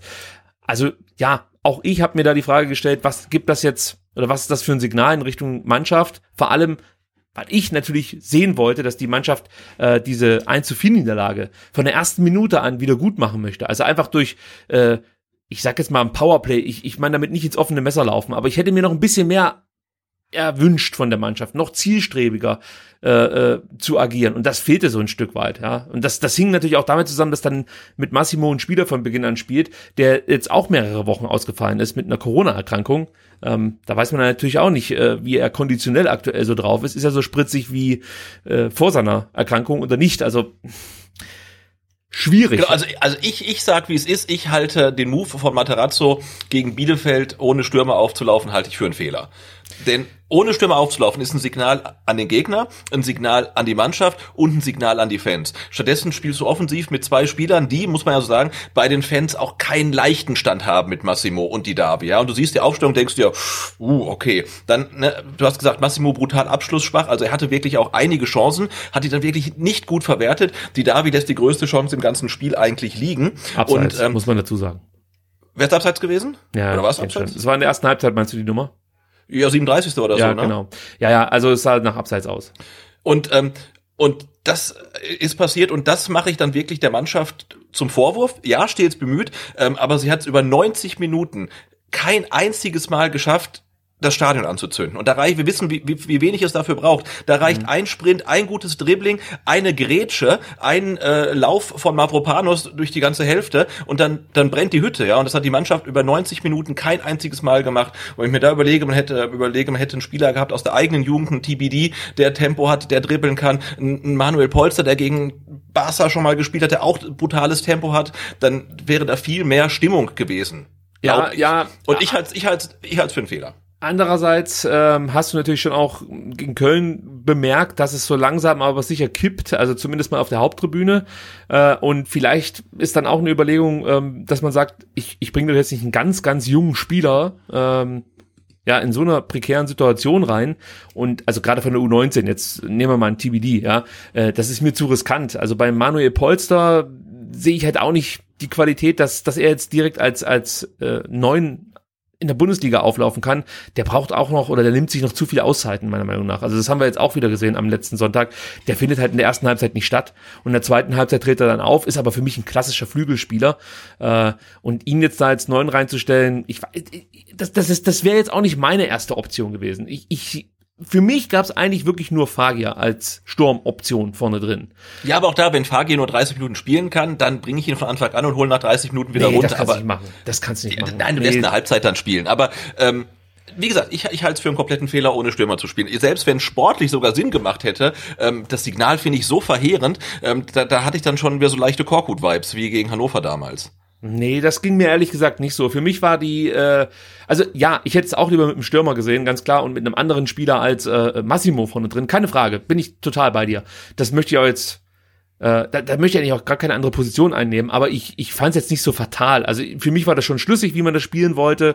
Ich glaube auch, ähm, dass ja, dass du momentan halt wirklich das Problem hast, dass, dass du auf den Halbpositionen irgendwie keine Spieler hast, die so eine gewisse Durchschlagskraft entwickeln können. Ja, also das, das ist für mich mit der Hauptgrund für die äh, Torflaute und Ideenflaute äh, ja in der Offensive. Da ist halt niemand, der das Spiel nochmal belebt. Also wenn du wenn du so schaust nach Balleroberungen, da klafft halt oft auch eine Lücke zwischen Abwehr, sprich Aufbauspieler und dann dem äh, ja, offensiven Mittelfeldspieler, der dann vielleicht mal mit einem langen Pass angespielt werden kann und dann die Bälle weiterverteilt. Also die Davi könnte vielleicht sowas spielen, aber ich habe auch das Gefühl, dass er momentan viel mehr als Arbeiter auf dem Platz unterwegs ist, als als kreatives äh, äh, Mastermind oder so. Also äh, ich glaube, die Davi war der zweikampfstärkste Spieler am Samstag. Ne? Das ist ja, ja das, das, das hat er ja jetzt schon längst äh, verinnerlicht, dass er halt auch wirklich mehr machen muss, als ab und zu mal mit seinem Linken irgendwie was Geiles äh, zu zaubern. Also der kämpft schon. Also das, das ja, ja, kann man ihm nicht absprechen. Er, aber, aber das soll, soll er ja Tore schießen und nicht kämpfen. Also. Ja, nicht nur das, sondern er soll vor allem das Spiel beleben durch seine Aktion und also äh, vor allen Dingen die Offensive. Und das sehe ich natürlich momentan auch nicht so, wie ich mir das gerne wünschen würde. Ähm, aber für mich war es jetzt kein fataler Fehler so zu Beginn. Äh, man kann das so sehen wie du, das möchte ich auch überhaupt nicht äh, jetzt, äh, sch schlecht reden oder kannst kannst ruhig versuchen, kannst versuchen. Nee, pass auf, ich, pass auf, ich ich für mich, als ich die Aufstellung gesehen habe, habe gedacht, okay, das der Plan ist erstmal cool. Finde ich okay, dass du es so spielst. Und ich dachte, dass er vielleicht mit Nate auf rechts spielt, mit Sosa auf links. Und dann als natürlich Sosa auf rechts begonnen hat, war es für mich klar, dass es eigentlich ja, da hättest du ja selber drauf kommen äh, können, dass dass du so seinen starken linken besser in Szene setzen kannst. Und Nate wussten wir ja, dass er das auf links auch spielen kann. So, und ich dachte dann, dass man vorne versucht mit, ähm, ja, gerade mit Massimo und mit Didavi vielleicht dann auch mal Innenverteidiger so ein bisschen auseinanderzuziehen. Und dann rückt halt eben aus dem Achterraum einer nach, ein Mangala, der den Abschluss sucht oder von mir ist auch mal ein Endo und das fehlt da alles. Also da ähm, ja, da, das fühlte sich einfach nicht an, als ob da praktisch eine Mannschaft jetzt angreift, sondern das waren wirklich verschiedene Mannschaftsteile, die dann äh, nach vorne spielten. Ab und zu gab es mal so alte Vibes vom VfB, möchte ich sagen, als es wirklich schöne Kombinationen gab, auch schnell äh, durchgeführte Angriffe, aber das war dann eher die Ausnahme. Äh, und, und, und die Idee hat man da, glaube ich, schon aufblitzen sehen, die Materazzo hatte. Und vielleicht wäre das auch aufgegangen. Es gab eine Situation von Sosa, ähm, da dribbelt er sich wirklich bis kurz vor den Strafraum äh, vor und spielt dann einen tollen Pass, der dann nicht besonders gut verwertet wird. Ich meine sogar von Massimo war die Aktion. Ja, ja, ja. ja, wenn so ein Ding halt mal reingeht, ja, und da brauchst du, glaube ich, noch nicht mal enorm viel Qualität als Stürmer, sondern da reicht, in dem Moment reicht halt einfach ein bisschen Glück beim, beim Abschluss. Da, dann läuft das Spiel auch wieder anders. Also von dem her konnte ich jetzt nicht feststellen, dass ähm, ja, er sich da mehr oder weniger mit dieser Aufstellung schon ergeben hat. Das ja. Nee, nee, das nicht, aber ich finde, äh, die Aufstellung gibt schon Raum, äh, auch äh, einiges zu kritisieren, Klar. auch die vielen Umstellungen. Ne? Also Borna Sosa zum ersten Mal äh, irgendwie seit Menschengedenken auf der rechten Seite, äh, vorne Massimo, äh, die Davi mehr oder weniger positionsfremd, ein Clinton Mola äh, neu reingebracht, äh, ein Nate auf einer neuen Position und auf der Bank hast du dann halt mit mit mit Philipp Förster und Pascal Stenzel noch zwei Spieler, die zumindest mal über ziemlich viel Erfahrung verfügen. Ja, ja? aber Nate hat das ja schon oft gespielt. Also das ist jetzt für ihn nicht Ja, aber nicht, beim, nicht beim VfB also ja, du hast die linke Seite. Das, das, Na komm, du hast eine linke Seite, die heißt dann Mola Nate, also. Ja, aber Mola hat es gegen Augsburg gespielt, hat's okay gemacht, muss man sagen. Dann kommt er nicht ins Spiel rein, spielt viele Fehlpässe. Äh, dann, äh, ja, musst du das, finde ich, als Profi erstmal abkönnen, dass dann natürlich auch jemand mal auf, auf, auf der Tribüne so ein bisschen ja, rumort, äh, klar, also wenn du einen 10-Meter-Pass nicht an den Mann bringst in der Defensive, ist ja klar, dass die Leute dann ein bisschen unruhig werden. Das musst du, das musst du abkönnen. Nate hat es aus meiner Sicht ganz gut gemacht und auch bei Didavi sehe ich jetzt eigentlich das Positionsfremde nicht so. Also ich finde, das war schon immer ein Spieler, der zwischen offensiver 8 und auch dann von mir aus falscher 9 bis hin zum Stürmer eigentlich alles in der Offensive spielen kann. Und auch nee, gut klar, spielen kannst, kann. Aber kannst du auch fragen, ne, warum spiele ich nicht mit, mit, mit dem Pascal Stenzel auf rechts, dann rückt Ito nach links und äh, Anton spielt ja, gegen Bielefeld. Und, und Anton rückt in die Mitte, dann kriegst du das Gegentor nicht. Das weiß ich nicht, ob du es dann nicht ja, bekommst. Aber da vielleicht kriegst du es nicht, weil die besser abgestimmt sind. Ne? Ähm, wobei, oder eben nicht. Ich, also genau oder, oder eben nicht halt. Ne? Aber Clinton Mola, wie gesagt, hat es eigentlich ganz gut gemacht. Die Frage, die ich mir wirklich gestellt habe, ist, warum man unbedingt jetzt mit Anton auf der rechten Seite spielen muss. Da äh, ja, habe ich mir schon Gedanken drüber gemacht, weil das ist für mich halt einfach der Abwehrchef und der spielt im Zentrum, Punkt. Der spielt im Zentrum und ordnet hinten die Abwehr und auch den Raum davor so ein Stück weit. Und äh, warum man da jetzt praktisch Anton auf rechts stellt, äh, das habe ich nicht so ganz nachvollziehen können, muss ich ganz ehrlich sagen. Also da hätte ich mir dann wahrscheinlich eine andere Lösung gewünscht. Aber offensichtlich reicht es für Pascal Stenzel nicht mal für Bielefeld, Sebastian. Ja, so sieht so sieht's Materazzo und ich ich, ich finde, man darf halt nicht alles, was er entscheidet, äh, weißt du, so hinnehmen, das wird schon passen. Also ich finde, man darf das ja schon hinterfragen. Und Klar. ich würde Pascal Stenzel mal gerne wieder äh, spielen sehen. Vielleicht sagen wir dann auch, oh ja, da hat der Materazzo aber recht gehabt. Das reicht ja, guck dir das an, nicht. wenn er gespielt hat. Das war immer oder was immer ist jetzt natürlich übertrieben, aber es war halt oft äh, eher ungenügend und ähm, ich würde mal jetzt, also ich habe es leider nicht getan, aber ich würde jetzt wirklich gerne mal ähm, die die Spiele raussuchen. Ähm, wenn Stenzel auf den Platz gekommen ist, äh, wie, wie es dann für den VfB weiterging. Ich habe so das Bauchgefühl, dass es dann eigentlich immer schlechter lief als davor. Das ist einfach so ein Bauchgefühl. Also ja, ja, ich habe noch nie, doch halt, das stimmt nicht ganz gegen äh, Gladbach war es am vorletzten Spieltag der letzten Serie. Da kam mit Stenzel schon noch mal so ein so einen Schwung in die Partie und er hat ja dann auch ich, dieses ich, ich erwarte ja von Pascal. Stenzel gar keinen Schwung. Ich erwarte, dass er halt äh, ruhig am Ball ist, ähm, das Spiel beruhigen kann und einen sicheren Ball spielt. Das würde mir aktuell schon reichen, ja, einfach ein bisschen äh, weißt du, ein bisschen Sicherheit ins Spiel reinzubringen. Ich denke, das könnte er in der aktuellen ähm, Situation leisten. Ich erwarte ja gar nicht, dass er im, im Vollsprint die Linie rauf und runter geht, sondern einfach nur, weißt du, ein bisschen Sicherheit reinbringt. Aber das, das, konnte er jetzt zuletzt nicht leisten, weil ja. da war ein Unsicherheitsfaktor, der, der schlechte Stellungsspiel, schlechte Zuspiele, keine gute äh, Spieleröffnung, viele Fehlpässe. Also da haben wir ja auch noch vor ein paar Wochen mal bei irgendeinem Spiel drüber gesprochen, dass er für seine Verhältnisse irgendwie mit einer 70% Passquote aufwartete, was natürlich für Pascal Stenzel eigentlich verheerend ist und auch als rechter Halbverteidiger eigentlich nicht sein darf, dass du bei 70% Passquote rauskommst. Ähm, also ich fand ihn ähm, in den Minuten, an, wo er dann die Möglichkeit hatte, sich zu zeigen, fand ich ihn eher ungenügend. Aber klar, man kann darüber diskutieren. Erfahrung, ähm, ja, ist das eine. Vorne möchte man offensichtlich keine Erfahrung. Da schreibt man dann danach, dass dann eher U19-Spieler spielen soll. Und äh, hinten möchte man dann die Erfahrung. Ob was jetzt das Richtige ist. Ich möchte mit dem Stürmer spielen. Ob der jetzt alt ist oder jung ist mir egal. Ich will einfach mit dem Stürmer spielen gegen eine Mannschaft, äh, die seit zehn Spielen nicht, nicht, nicht, nicht gewonnen hat. Ich will hinten Erfahrung und vorne Tempo. So, jetzt wisst das.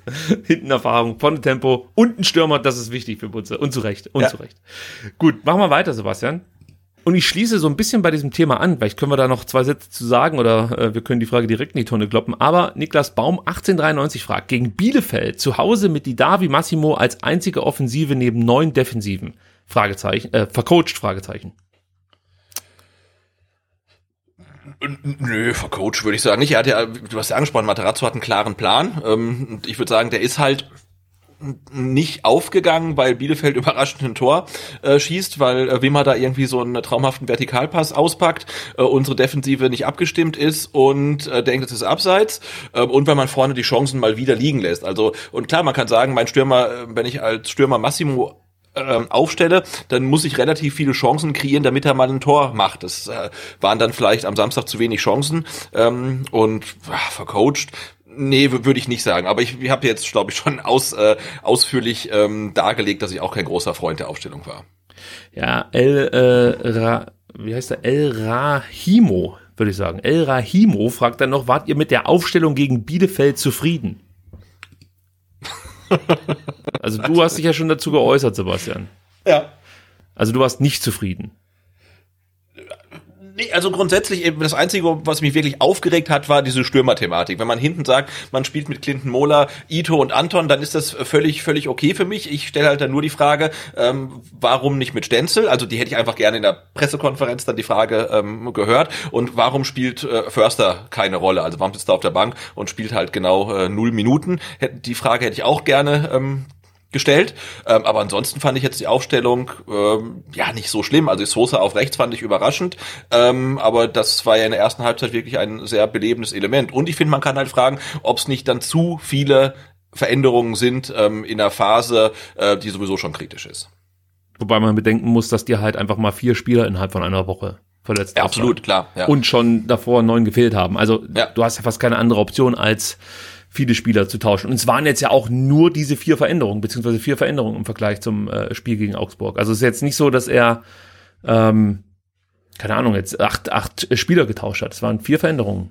Ja, ich glaube, ich glaube, Materazzo macht sowas vielleicht auch ganz gerne, weil ich habe mich hab vor dem Anpfiff noch gesagt, das war so ein Move wie vor dem Sandhausen-Spiel, weil da hat er ja auch, da lief es ja nicht für den VfB und dann hat Materazzo ja vor dem Spiel auch irgendwie alles mal äh, neu in Würfelbecher reingepackt, noch einmal durchgeschüttelt und dann äh, nochmal ausgewürfelt und auf einmal lief's dann und vielleicht hatte er die Hoffnung gehabt, dass das gegen Bielefeld dann genauso läuft.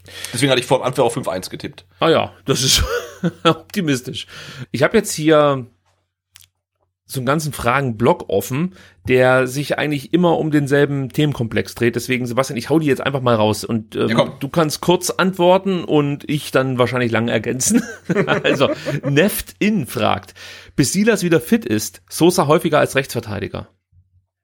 Also, rechter Wingback. Was sagst du? Äh, ja, ja, also ich finde, das ähm, eröffnete ja neue äh, taktische Möglichkeiten. Wir haben gegen Bielefeld gesehen, da hat es ganz gut funktioniert und ähm, also ich würde sagen, warum nicht? Solange du halt keinen Zielspieler für seine Flanken hast und ich glaube, ähm, sobald du äh, Borna Sosa ähm, auf die linke Seite stellst, wird er flanken. Also der kann wahrscheinlich gar nicht anders. Da musst du ihm wahrscheinlich den, den Fuß irgendwie äh, auf den Rücken binden, damit er nicht mehr flankt und ähm, deswegen dann auf rechts, damit er in die Mitte ziehen kann. Also hätte ich jetzt kein Problem mit. Problem, Problem habe ich auch nicht damit. Ähm Trotzdem fühle ich mich wohler, wenn Sosa auf links spielt. Äh, ja, müssen wir mal abwarten, wie das jetzt auf der rechten Seite weitergeht. Massimo ist wieder da, dann ist er für mich auch erstmal die Option auf der rechten Seite. Und man muss natürlich hoffen, dass Al-Gadoui, Fagir sich dann weiter steigern können, beziehungsweise gesund werden und dann Optionen sind. Ähm, Silas wird ja auch mal irgendwann wieder zurückkommen. Ob das jetzt noch in der Hinrunde ist, also als Stammkraft, sei mal dahingestellt. Ähm, aber ich habe kein Problem damit, wenn er auf rechts spielt, aber mir ist es lieber, wenn er auf links eingesetzt wird. Dann fragt wieder El Rahimo. Hätte man vielleicht gegen Bielefeld nicht mit Wahrheit Fagier anfangen sollen äh, und auf der Bank zum Beispiel Alu Kohl positionieren sollen? Also haben wir mehr, mehr oder weniger schon, schon beantwortet. Ähm, also Dein Wunsch wäre es gewesen. Mein Wunsch wäre es gewesen, mit, mit Wahid Fagir oder irgendeinem anderen Stürmer zu beginnen. Dann äh, anschließend daran, Bully Master 007, habt ihr mehr von Fagir erwartet? Und die Frage habe ich auch über Twitter bekommen. Ähm, und äh, also ich kann sagen, ich habe mir nicht nicht mehr erwartet. Also weil da, da kommt halt ein 18-Jähriger, der hat in irgendeinem in, in Dänemark bei irgendeinem kleinen Verein gespielt, war glaube ich noch nie außerhalb von Dänemark. Also ich hatte an ihn tatsächlich ähm, überhaupt keine Erwartungen und mit dem Last-Minute-Ausgleichstreffer ähm, gegen Union Berlin hat er meine Erwartungen eigentlich schon übererfüllt. Aber ich hoffe natürlich, dass er sich noch weiter steigern wird. Aber dass das bei ihm jetzt nicht innerhalb von ein paar Monaten geht, dass er sich hier ähm, anpasst und ein Bundes Bundesliga-Format hat, ähm, das hatte ich mir schon gedacht. Also ich muss ganz ehrlich sagen, ich ähm, habe bis jetzt schon fast schon äh, mehr bekommen von Fagier, als ich eigentlich erwartet habe. Äh, ich glaube, ich habe mal gesagt, wenn der in der Hinrunde ein Spiel macht und auf die Saison gesehen ein Tor schießt, dann bin ich eigentlich schon komplett zufrieden. Und das hat er ja in kürzester Zeit geschafft. Also, ja. also wenn mich überhaupt was enttäuscht hat, dann war es ähm, ja die Aussage von Pellegrino Matarazzo, dass White Fagir einfach noch nicht den Fitnesszustand hat, den es braucht, um in der Bundesliga ähm, ja 60 Minuten zu spielen. Da hätte ich mir gedacht, dass er da schon ein Stück weit ja mehr vorzuweisen hat, gerade wenn man sich überlegt, dass er halt, wenn auch nur in der dänischen Liga, aber schon länger Profifußball im Herrenbereich spielt das war eine kleine Enttäuschung, das muss ich zugeben. Aber jetzt auch nicht so, dass ich dachte, um Gottes Willen, was hat man sich denn da für ein äh, Ei ins Nest gelegt? Nee, ich finde, Weit Fagir ist eine, ist, ist natürlich dann auch wieder, wie du sagst, eine Wette auf die Zukunft. Ähm, aber es ist erstmal toll, dass der VfB Stuttgart so einen Spieler überhaupt verpflichten konnte. Das wäre mit Sicherheit unter Reschke nicht möglich gewesen, weil die Perspektiven, die der Spieler dann im Kader gesehen hätte, also so als Beispiele, äh, die hätten ihn eher abgeschreckt. Also da gab es ja nur alte Männer und ähm, der, der Sportdirektor bzw. Sportvorstand äh, spielte mit dem Gedanken, die Zweitvertretung direkt abzumelden, sprich die U U23, was ja dann auch immer noch so ein ja, ein Step ist, den man vielleicht gehen kann, auch wenn man für den Profikader verpflichtet wurde, aber um Spielpraxis zu sammeln, dann halt eben in der zweiten Mannschaft spielen zu können. Also da hat sich schon eine Menge getan.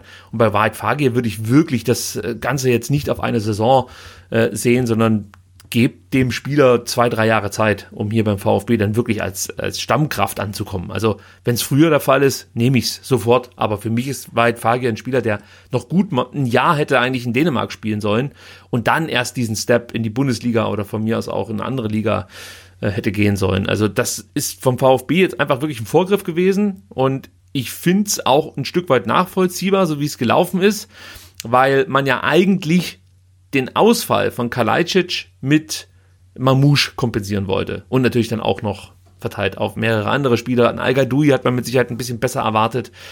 Da kann man, da kann man wirklich sagen, okay, da hat der VfB vielleicht einen Fehler gemacht, dass man ähm, al zu gut eingeschätzt hat. Der hat aber auch eine tolle Vorbereitung gespielt, muss man sagen. Also jetzt nicht nur gegen, gegen äh, irgendwelche Viertligisten ja, im DFB-Pokal, sondern allgemein hat er einfach äh, in den Trainingsspielen einen richtig guten Eindruck hinterlassen. Das kann man nicht von der Hand weisen.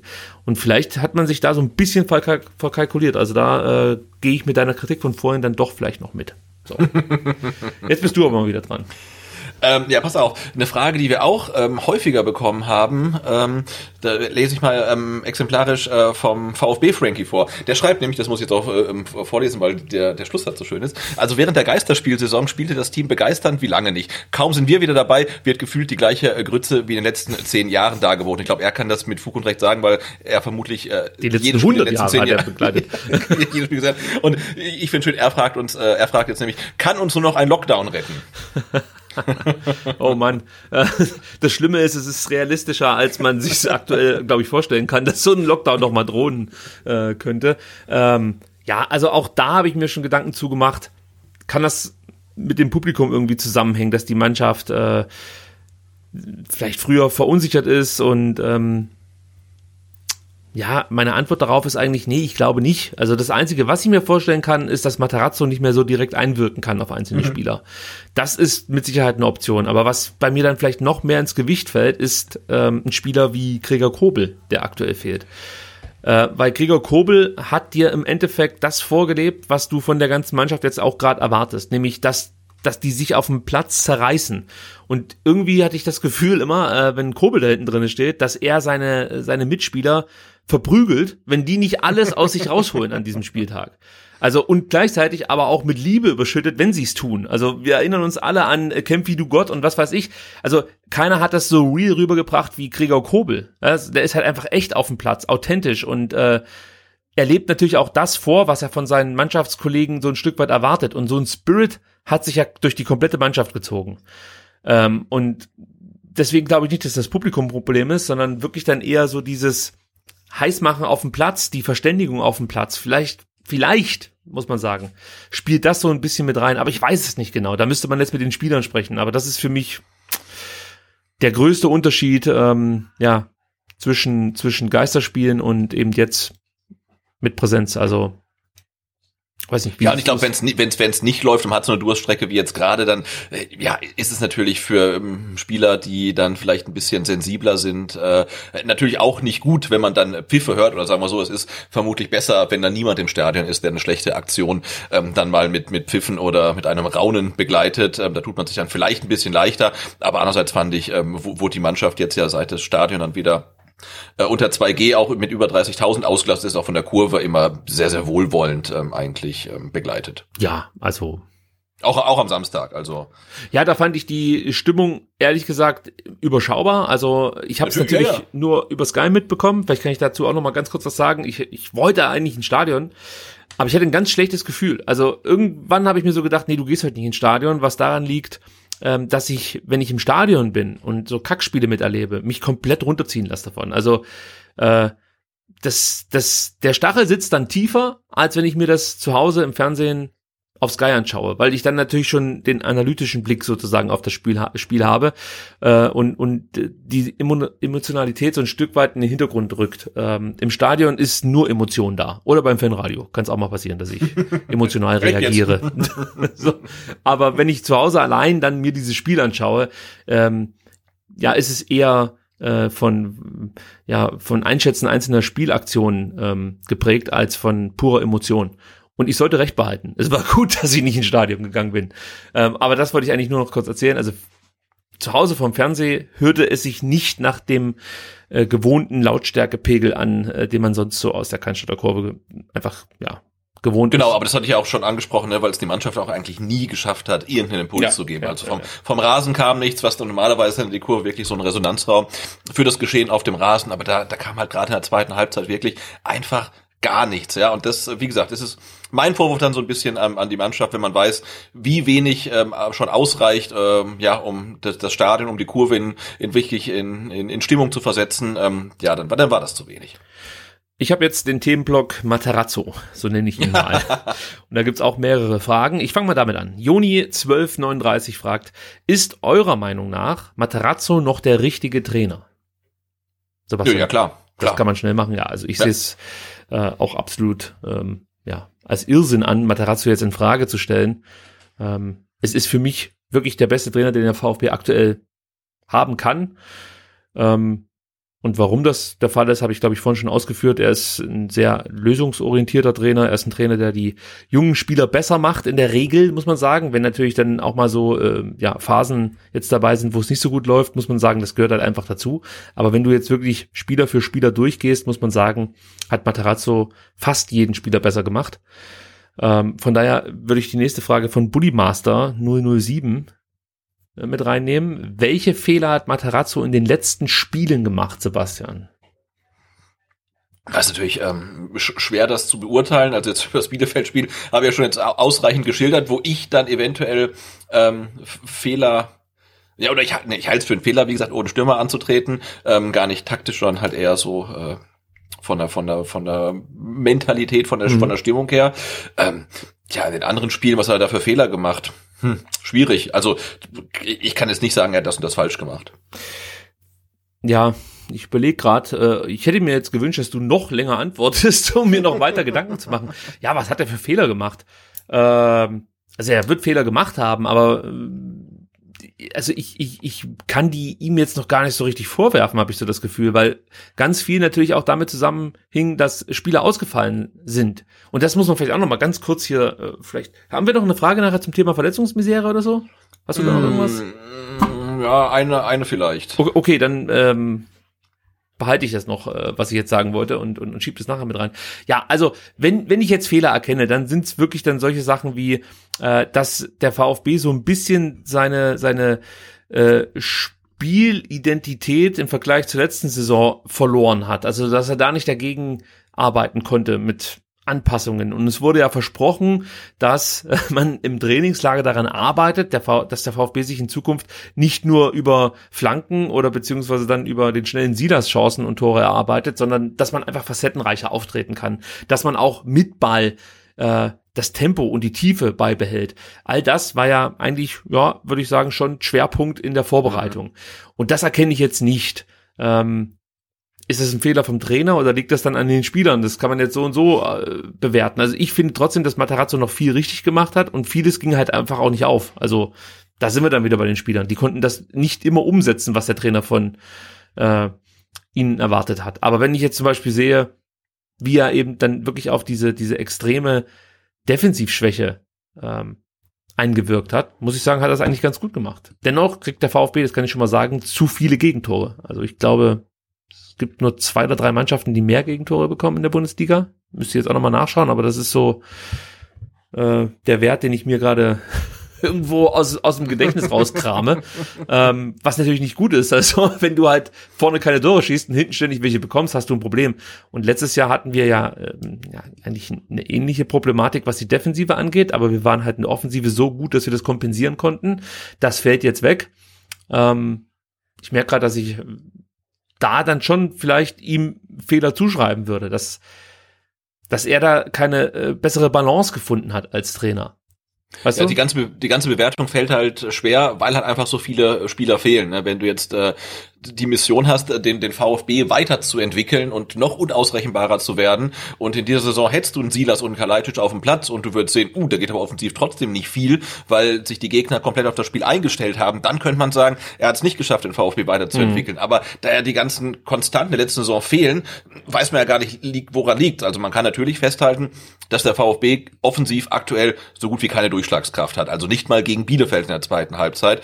Ähm, und da ist ja die Frage, ähm, wissen die Spieler dann vielleicht nicht genau, was sie machen sollen, dann liegt es am Trainer. Oder sagt er ihnen genau, was sie machen sollen und sie können es nicht umsetzen, dann liegt es nicht am Trainer. Aber das ist halt gerade wahnsinnig schwierig zu bewerten.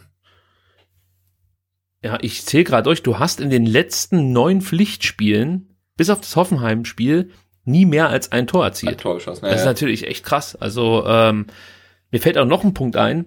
Und zwar ist mir gegen Leipzig und auch gegen Freiburg aufgefallen, dass es Materazzo nicht gelingt, von außen seiner Mannschaft Halt zu geben in so äh, Freak-Situationen. Also gegen Leverkusen mhm. war das ja eigentlich auch der Fall. Also wenn die Mannschaft eigentlich komplett schwimmt, fast schon untergeht, schafft er es nicht, ähm, ja, mit wenigen Kniffen sozusagen für Stabilität zu sorgen.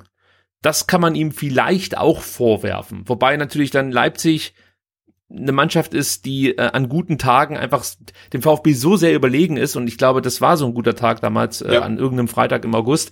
Ähm, da, da war der VfB einfach nicht gut genug und konnte nicht mithalten. Trotzdem würde ich mir da halt wünschen, dass der Trainer mit Anpassungen, ähnlich wie zum Beispiel, wenn der VfB hinten liegt, dass dann Anton auf den rechten Flügel rausrückt und mehr oder weniger zum Wingback wird, dass er dann auch Taktiken oder äh, äh, Formationen ähm, einfach dann nur noch reinrufen muss, die die Spieler umsetzen können und dann erstmal Stabilität bekommen. Das, das gelang ja gerade in diesen Spielen nicht. Man konnte überhaupt nicht mehr den Ball in äh, den eigenen Reihen halten. Gegen Augsburg war das ja auch der Fall. Also man war dann ja. komplett überfordert und da fehlt mir irgendwie so ein Notprogramm, das Materazzo startet.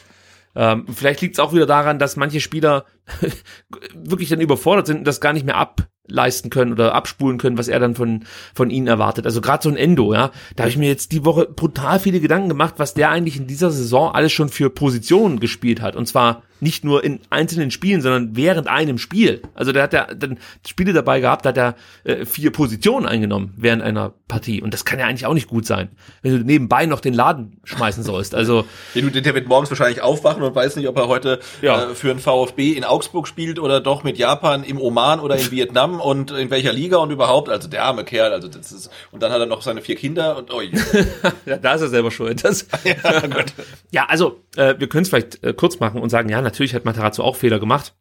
Ein paar haben wir aufzählen können. Ähm, ja, und dann habe ich noch eine weitere Frage zum Themenkomplex Matarazzo. Ist unser Offensivspiel entschlüsselt und hat Rino eine Lösung?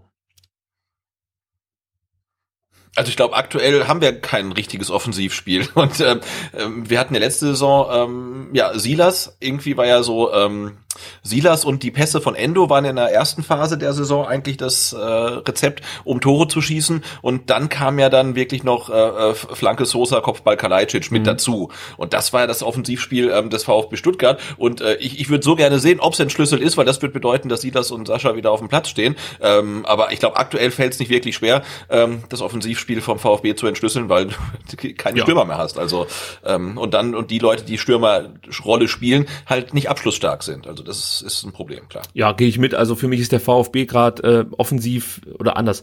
Die Gegner sind nicht defensiv so viel stärker, sondern der VfB ist offensiv einfach so viel schwächer als das, was äh, die Gegner sozusagen äh, dem VfB entgegenstellen. Und ja, natürlich werden sich diverse Trainer jetzt äh, mit dem VfB etwas detaillierter auseinandergesetzt haben und sich überlegen, wie Matarazzo spielen lassen möchte. Aber eine große Stärke war trotzdem ähm, ja die unterschiedlichen Angriffsszenarien des VfB Stuttgart, auch in der Rückrunde. Also auch da habe ich mich mehrfach diese Woche schon darüber aufgeregt, dass man immer wieder behauptet, dass die Rückrunde ja schon schlecht lief. Da denke ich mir so, ist es wirklich so ein großes Problem, dein fucking Kicker aufzumachen und zu schauen, wie viel Punkte hat der VfB in der Hinrunde geholt? Wie viel in der Rückrunde? Jeder, der das gemacht hat, wird feststellen, oh shit, die haben ja in der Rückrunde mehr Punkte geholt als in der Hinrunde. Ja, also deine scheiß gefühlten Wahrheiten als Journalist gehen mir echt auf den Sack. Muss ich ganz ehrlich sagen. Das kann ich doch von einem Journalisten erwarten, dass er einfach sich die Mühe macht, ich nenne keinen Namen, aber einfach die Mühe macht, jetzt mal äh, die, die Tabelle des letzten Jahres sich aufzurufen und zu schauen, wie liefen denn die Spiele in der Hin- und der Rückrunde. Also das lasse ich nicht gelten, dass der VfB in der Rückrunde ja schon entschlüsselt war. Also dafür, dass er entschlüsselt war, hat er aber ganz schön viele Punkte geholt. Mhm. Das ist so ähnlich wie jetzt gerade mit Köln, die ja gefühlt nächstes Jahr in der Champions League spielen, aber gerade mal vier Punkte mehr haben als der VfB Stuttgart. So, also da, da frage ich mich halt auch, ähm, Weißt du, ja, egal, ich reg mich schon wieder unnötig auf, muss ich sagen. Ich, ich fahre schon langsam äh, wieder hoch auf Tra Betriebstemperaturen. Heute wollte ich eigentlich wirklich ruhig durch diese Sendung führen und einfach sachlich die Fragen beantworten. Also back to topic sozusagen.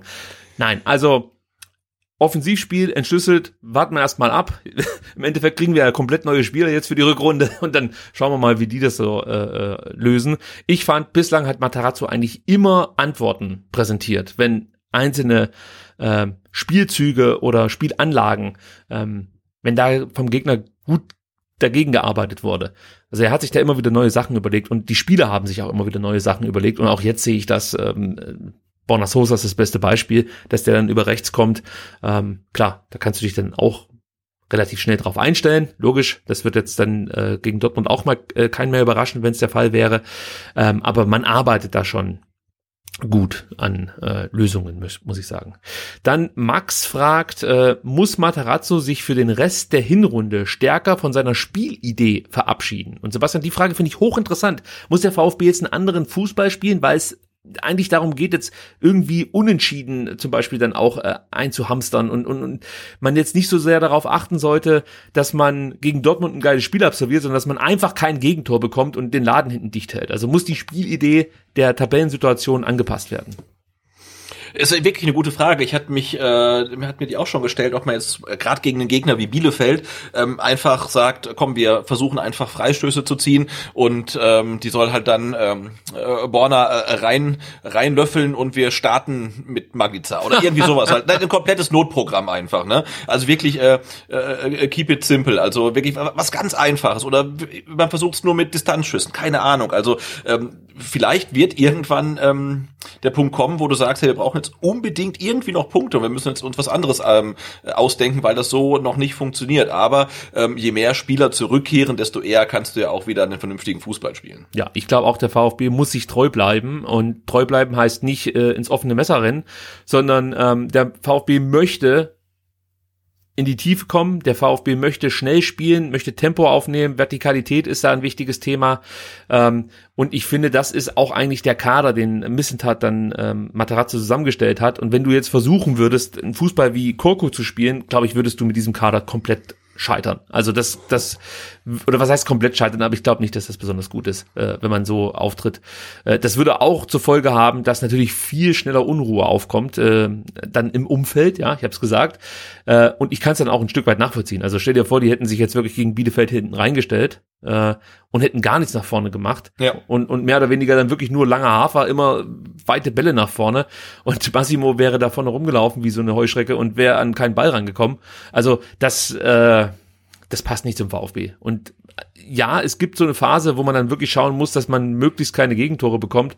Äh, gegen Dortmund ist es mit Sicherheit dann auch der Fall, aber ich finde, du kannst natürlich trotzdem mit deinen schnellen Spielern ähm, dann immer wieder die berühmt-berüchtigten Nadelstiche setzen und dann schon auch äh, ja mit einer guten Offensividee die Dortmunder ärgern. Die sind momentan auch ja, oder hängen in den Seilen, nicht nur verletzungsthematisch, sondern auch spielerisch. Also auch da ist Rose mit Sicherheit schon mehr angezählt als Materazzo beim VfB. Das haben wir ja schon rausgearbeitet, der ist hier nicht angezählt. Aber Rose muss sich in Dortmund schon rechtfertigen für das, was er da spielen lässt. Und vielleicht ist es für den VfB jetzt ganz gut, Bislang war es aber so, dass dann eigentlich der Gegner davon profitierte. ähm, Weinziel und äh, Kramer werden immer Ja. wieder gerne an die Spiele gegen Stuttgart zurück. Die schicken, schicken Weihnachtskarten Ja, in, ja, in die ja. Mercedesstraße. Dann habe ich noch von SWB 1893 eine Frage. Ich bin voll und ganz überzeugt von, ah, jetzt sehe ich gerade, hier muss ich nochmal ganz kurz öffnen. Okay, jetzt. Ich bin voll und ganz überzeugt von Missentat und Materazzo. Die Bremer waren letzte Saison voll und ganz überzeugt von Kofeld. Er hat geschrieben Kochfeld, was mir gut gefällt. warum, warum ist- Vorname Ceran, ja. Äh, Warum ist unsere Überzeugung richtig? Obwohl dieselbe Überzeugung der Bremer letzte Saison als ähm, Außenstehender offensichtlich falsch war. Auch wieder interessant. Also das haben wir ja immer wieder lachend zur Kenntnis genommen, dass die äh, Bremer immer weiter an Kofeld festgehalten haben, obwohl keine Entwicklung zu erkennen war, obwohl äh, die Mannschaft fast wöchentlich schlechter Fußball gespielt hat und ja Kofeld offensichtlich mit seiner Idee die Mannschaft äh, nichts mehr geben konnte, beziehungsweise nicht mehr erreicht hat. Was ist der Unterschied? Ja, die, die Bremer hatten keine äh, 14 Verletzten. Ne? Also ich, man kann es halt wirklich ähm, einfach schlecht äh, einen Negativtrend äh, erkennen, äh, wenn man einfach komplett anderen anderen Kader als der letzten Saison hat und wirklich mit einer B oder mit einer C11 spielen kann. Also äh, und deswegen glaube ich, du kannst ja jetzt den Trainer nicht nicht äh, rauswerfen, weil du 14 Verletzte hast und der halt mit äh, da der mit dem zweiten oder dritten Anzug spielen ähm, muss. Und deswegen bin ich halt komplett überzeugt davon, dass wenn der Kader wieder so dasteht, äh, dass man ihn als wettbewerbsfähig dann einschätzen kann, dass es auch wieder bergauf geht. Der große Unterschied für mich ist, dass es unter Kofeld schon im äh, Jahr davor scheiße lief. Also da hat man sich ja auch gerade so noch gerettet, weil Köln mehr oder weniger da eine Wettbewerbsverzerrung am letzten Spieltag betrieben hat. Und so hat ja Bremen dann überhaupt noch die Klasse halten können, beziehungsweise die hatten dann, glaube ich, das Relegationsspiel, meine ich, oder? War es nicht so? Gegen Heidenheim mit dem Kochtopf. Richtig. So, also eigentlich war Bremen schon in der letzten Saison komplett weg vom Fenster und das Ja. hatte auch was mit Kofeld zu, oder mit Kochfeld, finde ich viel besser, mit Kochfeld zu tun. Und auch wenn ich jetzt sehe, wie Kochfeld in äh, Wolfsburg spielen lässt, ja, sorry, also ihr könnt den hypen, solange ihr wollt, aber für mich ist das eine Pflaume. Und äh, das sehe ich bei Materazzo nicht. Bei Materazzo, erke du erkennst eine Mannschaft oder anders, Materazzo-Mannschaften erkennst du, wenn du sie auf dem Platz spielen siehst, finde ich. Die haben, die tragen seine Handschrift und ähm, das, das äh, kannst du fast schon unabhängig von den Spielern erkennen. Also ich, ich finde, egal wen er einsetzt, du erkennst immer wieder, vielleicht jetzt dann auch nur in wenigen Zügen, zum Beispiel gegen Bielefeld, so eine gewisse Materazzo-Handschrift. Und bei Kofeld war das auch der Fall, aber negativ jetzt gesehen. Also das, da, da passierte halt nichts, ja. Und ich sehe das bei ähm, Materazzo absolut nicht. Und du hast es schon angesprochen mit den Verletzungen. Bremen hatte auch viele Verletzungen, klar. Aber da waren halt viele Spieler dabei, die ich persönlich für ja, überwertet halte, äh, beziehungsweise die eigentlich nie das gezeigt haben, was sich manche von ihnen erhofft haben, ähm, zu dem Zeitpunkt, als sie, als sie äh, verletzt ausfielen. Also da war es ja dann so, dass dann zum Beispiel Bittenkurt als Heilsbringer galt. Und dann dachte ich mir, ja, also der hat halt einmal irgendwie so ein geiles Tor geschossen oder macht das einmal pro Saison und ansonsten ist es halt auch irgendwie so ein Blindgänger auf dem Platz. Und ähm, das sehe ich jetzt beim VfB nicht. Wir haben hier Spieler, die jetzt gerade ausfallen, die definitiv schon ähm, ja ihre ihre ihr Potenzial über längere Zeit nachgewiesen haben. Das stimmt mich dann optimistisch, dass es beim VfB anders laufen wird als in Bremen. Bastian, wir sind in den letzten Zügen im Segment Matarazzo. Ich habe noch zwei Fragen zu dem Thema. Was würde ein Trainerwechsel bringen? Habe ich zum Beispiel noch hier vom Daniel Lockpunkt. Mm, also ich würde sagen, aktuell gar nichts. Was würde Weil normalerweise kommt ja ein neuer Trainer und Ja. der ähm, spielt dann vielleicht ein neues System, bringt dann mal andere Leute, aber wir, wir haben ja keine Spieler mehr, die er bringen könnte. Also insofern, also sehe ich jetzt nicht, was ein Trainerwechsel jetzt oder in der Winterpause bringen könnte. Ja, es kann natürlich sein, dass der äh, schon nochmal kurzfristig was verändert und ähm, die Mannschaft dann erstmal mehr Selbstvertrauen hat oder so. Dass dieser kurzfristige Effekt kann, kann sein, dass sowas äh, möglich ist.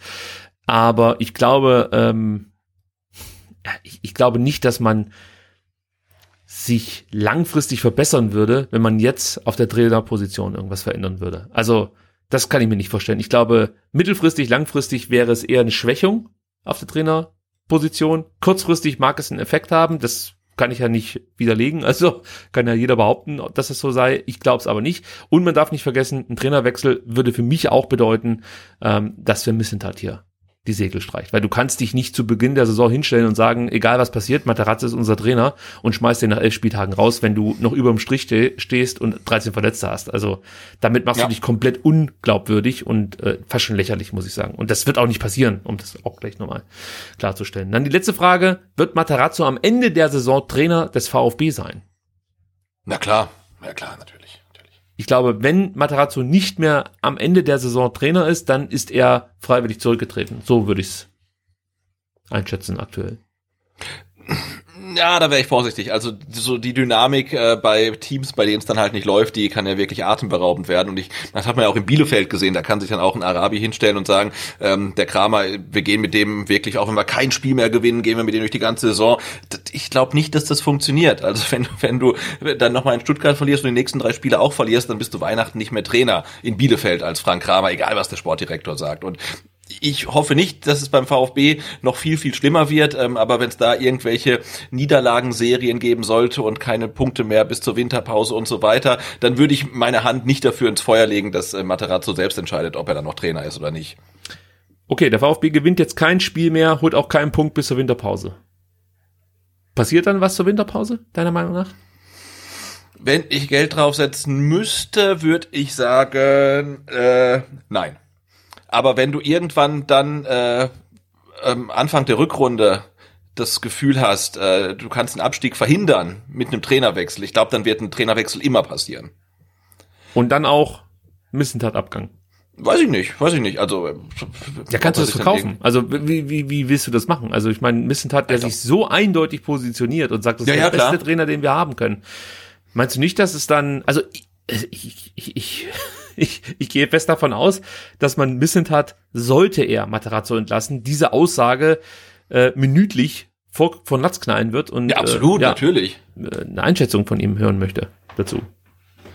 Ja, aber ich meine, wir haben ja schon gehört, dass er sehr gut verhandeln kann und ähm, ich glaube, er kann sie auch ganz gut verkaufen und präsentieren. Also ich glaube, da wird es dann vielleicht schon einen Weg rausgeben. Vielleicht ist der Weg auch der, dass dann wirklich ein Matarazzo sagt, äh, er erklärt, er bietet seinen Rücktritt an und das wird dann angenommen. Das sind ja wirklich jetzt Horrorszenarien, die ich Ja, ja, klar. Aber das ist halt die Frage.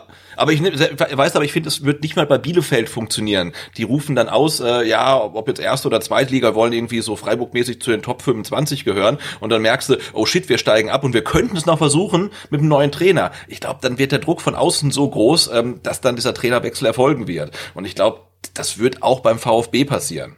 Ich würde es aber gut finden, wenn man es nicht machen würde. Und ich, Ich würde es auch gut finden, wenn man, wenn man mal sagt, hey, wir brauchen Kontinuität und dann vielleicht auch wirklich auf Kosten eines Abstiegs, wenn es eine eine Perspektive gibt, ja, dass es dann besser wird, ähm, weil wenn du sagst, wir können jetzt am Trainer festhalten, aber nur aus Gründen der Kontinuität, ist das dann gut? Also das haben wir bei Weinzell dann gesehen halt, ne? Ähm, Nee, nee, natürlich nicht. Also du musst schon davon überzeugt sein, dass Materazzo der Richtige ist. Und es kann Genau. natürlich auch nicht der Weg sein, zu sagen, ja, wir halten an, an äh, Materazzo fest und entlassen ihn dann äh, nach dem 34. Spieltag, nachdem er abgestiegen ist oder so. Also das Ja, macht genau. natürlich auch wenig Sinn. So, äh, aber ich fand die Aussage von Sven Missentat sehr klug, als er meinte, du musst halt einfach mal diese Automatismen beziehungsweise diese, ja doch diese Automatismen irgendwie durchbrechen, dass man wirklich immer bei der fast schon kleinsten Krise anfängt, hier in Stuttgart den Trainer zu entlassen. Ja. Und er hat das ja schön erklärt, dass er genau dagegen arbeiten wollte, als ähm, zu Zweitliga-Zeiten ähm, ja diese diese Negativspirale im Gang war, der VfB mehrere Spiele in Folge verloren hat und genau deshalb hat er dann diese Vertragsverlängerung mit Matarazzo durchgezogen, um einfach ein Zeichen zu setzen und nicht nur jetzt den Fans mitzugeben, wir machen mit dem Trainer weiter, sondern natürlich auch der Mannschaft zu zeigen, hey, das ist euer Trainer, macht was draus. Also ihr verkackt, ihr kriegt die Scheiße ab am Ende. Natürlich er auch, aber ähm, er hat damit natürlich den Spielern auch das Alibi so ein Stück weit genommen. Sie wussten, die müssen jetzt abliefern. Und das schafft Vertrauen, meinte Missentat. Und ich finde schon, dass er damit recht hat. Und ich bin der Meinung, man sollte das jetzt durchziehen. Man sollte es jetzt wirklich durchziehen mit Matarazzo. Ich sage aber gleich dazu, ich gehe nicht davon aus, dass äh, der VfB absteigt mit Matarazzo. Also ich, ich, ich gehe, ich habe es ja vorhin schon gesagt, felsenfest davon aus, dass der VfB Stuttgart sich am spätestens am 31. Spieltag gerettet hat. Und das liegt jetzt nicht nur am VfB, muss ich sagen, sondern auch in der Konkurrenz. Also für mich sind äh, Augsburg muss man warten, wie lange äh, Weinz hier Trainer bleibt, aber solange Weinz hier Trainer ist, ist für mich Augsburg äh, nicht Bundesliga tauglich. Über Fürth brauchen wir nicht sprechen. Da würde auch ja Fürth, Fürth wird halt ein Problem, ne? Weil ähm, äh, die ähm, keinen Konkurrenten Punkte wegnehmen. Ja, aber dafür hast du halt noch andere Mannschaften, die aus meiner Sicht äh, auch noch nach unten rutschen könnten. Ja. Also ich ich bin mir bei Hertha, bei Köln äh, nicht sicher, wie das weiterlaufen wird. Das sind für mich immer Mannschaften, die dann auch mal eine Abwärtsspirale kommen können. Du musst einfach sehen, Köln hat halt, äh, finde ich jetzt persönlich, also keinen Kader, wo du sagst, der macht uns jetzt einfach oder der versüßt uns jetzt die nächsten Jahre. Das sind natürlich dann auch viele Spieler dabei, die schon ein gewisses Alter haben, auf die man aktuell setzt. Also so ein Modest, ob der die Saison so durchrockt, ich weiß nicht, letzte, letztes Jahr hat man noch über ihn gelacht, jetzt lacht man ja. mit ihm, also das geht da recht, ja. richtig schnell, weißt du, also. Ja, genau, aber wenn du halt an Köln, wenn du halt an Köln denkst, ne, und an, an, an, Baumgart und seine schicke Mütze und so weiter, dann denkst du, die sind der heiße Scheiß der Bundesliga und dann guckst du auf die Tabelle und siehst, oh, vier das Punkte auf dem VfB genau. Vorsprung, ne? also Hab das ist ja vorhin, nicht so viel. Vor, vor, vorhin schon mal erwähnt, also es geht dann rucki zucki, äh, und ja, äh, dann habe ich natürlich Bochum mit auf dem Zettel, die zwar momentan einen Lauf haben, aber eigentlich auch ja, jetzt nicht unbedingt den geilsten Kader vorweisen können. Also auch ja. da sehe ich den VfB besser aufgestellt. Und Bielefeld, muss ich auch ganz ehrlich sagen, ist nicht böse gemeint, aber Bielefeld äh, ist für mich jetzt auch keine Mannschaft, die auf Strecke mehr Punkte holen wird als der VfB. Das, das sehe ich jetzt aktuell nicht. Deswegen. Nee, die Struktur der, der, der Liga, die ähm, lässt mich dann auch noch einigermaßen ruhig schlafen. Gut, Sebastian, ich würde sagen, jetzt habe ich so viele Fragen gestellt, jetzt bist du mal wieder dran. Und äh, äh, Seba 1893 fragt, wenn ihr aufgrund der Verletzten im Winter einen Transfer tätigen dürftet, äh, wen würdet ihr holen? Im Budget des VfB natürlich. Und ich frage dich da nochmal drüber hinaus. Äh, meinst du, dass der VfB im Winter nochmal aktiv wird? Nur wenn man Spieler verkaufen kann. Oder abgeben kann, so möchte ich es mal sagen. Also der VfB hat meines Wissens nach kein Geld und kann keine Spieler verpflichten. Stand jetzt. Man müsste erstmal wieder Geld schlagen, wie Sven Missentat es sagen würde. Klar, du kannst jemanden ausleihen. Ähm, ja, wen würde ich da holen? Also das ist immer, da machen wir uns immer komplett lächerlich, weil wir haben halt Sven Missentat als Sportdirektor. Ja, also ja aber dann sag mal, dann sag mal, aber dann sag mal auf welcher Position. Also da fallen mir mehrere ein, muss ich ehrlicherweise gestehen. Ähm, also ich glaube, dass du jetzt im Sturm nichts mehr machen musst, weil äh, aus meiner Sicht du damit auch äh, Spielern, äh, gerade wie ein Fagier, äh, ja, falsche Signale senden würdest. Also du könntest jetzt noch mal einen jungen Spieler für einen Sturm holen oder so. Ja, klar, das könntest du machen. Aber auch das würde ich eigentlich nicht, würde ich eigentlich nicht machen. Ähm, also für mich ist momentan die, die wichtigste Position, die uns so ein bisschen abgeht, wirklich äh, ja einfach ein offensiver Achter, der Scorerpunkte liefert. Das ist für mich eigentlich wirklich die Position, ähm, die nicht gut besetzt ist, die ähm, nach dem Weggang von Castro nicht sinnvoll ergänzt wurde, so möchte ich es mal sagen. Spieler haben nicht den nächsten Step gemacht, Spieler sind verletzt, äh, aber da würde ich versuchen, mich zu verbessern. Die Frage ist halt, wen bekommst du da? Ich habe heute mal so ganz kurz darüber nachgedacht, ob es denn denkbar wäre, jemanden äh, aus Gladbach zu holen, nämlich Flo Neuhaus oder so. Also ob du den mhm. zumindest leihen könntest oder sowas. Also kaufen wird sich der VfB so einen Spieler nicht können, glaube ich nicht. Aber vielleicht ist sowas möglich, mit einer Leihe irgendwie für ein halbes Jahr was zu überbrücken. Aber auch das, ich glaube, das ist eher so ein FIFA-Denken von mir. Also ähm, ja, die acht wär's, um mich da festzulegen. Wie sieht's bei dir aus? Ja, ja, da, da gehe ich mit. Also, dass da ähm, auch ja der Plan war und eine Wette war, dass man den Abgang äh, von Gonzalo Castro intern kompensieren kann durch die vielen Spieler, die da zur Verfügung stehen. Und da muss man jetzt dann nach ähm, elf Spieltagen auch sagen, nee, hat leider nicht funktioniert aus, aus mehreren Gründen. Und deswegen haben wir da natürlich einen, äh, einen Vakuum. Ne? Zu wenig Scorerpunkte, zu wenig Tore, zu wenig Dynamik. Ähm, ja, und das, äh, die Spieler, die es dort bislang versucht haben, ähm, haben es halt nicht mal ansatzweise geschafft, äh, da äh, die Castro-Rolle irgendwie ähm, zu übernehmen. Ich habe jetzt nochmal den Bully Master 007 hier bei mir als Fragensteller. Der hat viele gute Fragen gestellt. Und ähm, eine weitere lautet, wie sollen wir in den nächsten Spielen durchschlagskräftiger werden? Das ist natürlich, wenn wir diese Frage jetzt richtig mhm. beantworten, Sebastian, dann können wir tatsächlich damit rechnen, dass der VfB anruft und uns einstellt. Ja, wie soll man durchschlagskräftiger werden? Hast du eine Idee? Äh, nö. Äh, ich meine, wenn, wir durch, durchschlagskräftiger äh, wären wir ja, wenn ähm, alle Spieler, die zumindest in dieser Saison äh, mal gezeigt haben, dass sie offensiv Power entwickeln können, mal gemeinsam vielleicht auf dem Platz stehen und auch eine gute Leistung abliefern. Also sei es einen, äh, unsere Top-Torjäger äh, Kempf und Mavropanos, äh, sei es ein ähm, Oma Mamouche, der so gut spielt äh, wie in Frankfurt, oder sei es ein Chris Führig, der so gut spielt wie in Augsburg bis zu seiner äh, Verletzung. Also wenn das mal irgendwie zusammenkommen würde, ich glaube, dann hätten wir schon mehr offensive Durchschlagskraft. Ja, ich überlege gerade, was man da jetzt Sinnvolles drauf antworten kann. ähm, also, wir haben es ja vorhin schon mal gesagt, ich glaube, äh, die größte Baustelle ist wirklich die im Kopf der, der, der Spieler. Also, du brauchst halt jetzt diese Erfolgserlebnisse. Ich weiß, es hört sich jetzt wirklich so typisch nach Stammtisch an, aber es ist halt, es ist halt, glaube ich, wirklich so. Wenn der VfB ja, der, der Bock mal, muss umgestoßen werden. Ja, also so, die ja. Frage ist halt, wie und wann ist der Bock umgestoßen? Also wir hatten ja schon Spiele in diesem Jahr, die eigentlich was freisetzen müssen, meiner Meinung nach. Das Spiel gegen Frankfurt, wo du kurz vor Ende zurückkommst. Ähm, Union ist auch so ein Spiel gewesen, dass du einfach dann noch ziehst und keiner rechnet mehr damit. Ich fand das Spiel gegen Gladbach eigentlich auch ganz gut vom ja, VfB. Äh, Hoffenheim, also du hattest schon so Momente, wo du eigentlich äh, davon ausgehen kannst, dass das jetzt was freisetzt, aber ist aktuell irgendwie nicht der Fall. Dann die Anfangsphase gegen Augsburg, man darf halt nicht vergessen. Wir haben jetzt zwei Spiele erlebt, die liefen vom Ergebnis her eher semi-gut. Ja, ist richtig. Aber äh, das Spiel gegen Augsburg lief ja zunächst voll für den VfB. Also das war ja 20 Minuten richtig guter Fußball, den der VfB gezeigt hat. Und wenn es ein bisschen besser läuft, kriegt der VfB den Elfmeter und ähm, Klimowitz legt al dann, wenn der Elfmeter reingeht, das 3-0 auf nach 20 Minuten. Also das darf man halt auch nicht vergessen bei dieser ganzen düsteren Stimmung, die wir vielleicht jetzt hier gerade auch äh, mitverbreiten. Ähm, also ist jetzt nicht alles scheiße. Äh, von daher glaube ich, dass der VfB Stuttgart schon ein offensives Konzept hat, ähm, dass das durchaus auch funktioniert. Aber trotzdem, man braucht Erfolgserlebnisse, um dann auch dran zu glauben, was der Trainer einem davon erzählt. Und äh, da geht nichts drüber also das sind einfach die, die Momente, die du auf dem Platz brauchst. Jeder wird das bestätigen können, der selber schon auf dem Platz stand. Wenn dir ein Trainer erzählt, du musst das und das machen und es geht halt nie auf und du kriegst jedes Mal auf die Fresse, dann kann der Trainer noch so geil sein. Irgendwann zweifelst du daran und ja, glaubst nicht mehr an das, was dir der Trainer sagt. Und das ist halt jetzt die Aufgabe von Materazzo, äh, der Mannschaft, äh, so ein Stück weit wieder Selbstvertrauen einzuhauchen. Im Training, vielleicht jetzt im Testspiel gegen Zürich, da gehe ich mit und Erfolgserlebnisse, die, die, die würde ich nehmen. Also die. Da hat man noch nicht so viele dieses Jahr. Das nee, das ist richtig.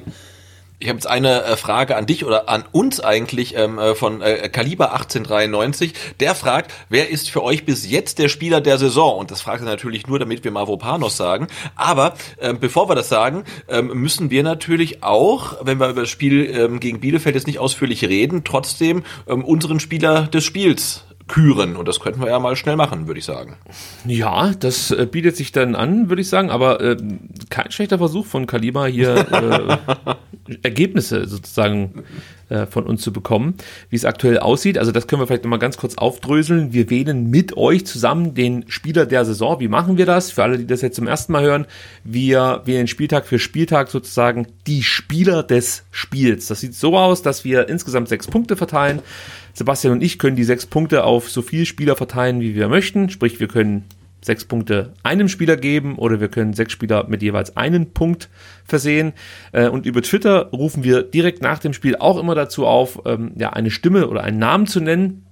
Ich führe dann hier bei mir zu Hause eine Strichliste, mache praktisch hinter jedem Spieler, der genannt wurde, einen Strich, zähle das am Ende zusammen und äh, über Twitter haben wir uns eigentlich darauf verständigt, dass äh, wir drei Spieler sozusagen äh, dann bepunkten, sprich der meistgenannte bekommt drei Punkte, der zweitmeistgenannte zwei Punkte und der drittmeistgenannte einen Punkt. So läuft es dann ab. Und ähm, ja, die Zwischenstände gibt es nach dem 17. Spieltag. Genau. Ich musste gerade überlegen, ob es diesmal auch wieder so ist, dass es irgendwie doch so einen 18. Spieltag vor der Winterpause gibt, aber es ist wirklich der 17. Spieltag, dann ist Winterpause und dann geht's weiter mit dem 18. Ähm, und wir werden dann praktisch zwischen den Jahren, wie es so schön heißt, mhm. und auch so falsch eigentlich ist, ähm, werden wir dann, werden wir dann ähm, ja so ein, so ein Update äh, abgeben und die Auflösung gibt es natürlich dann nach dem 34. Spieltag. So.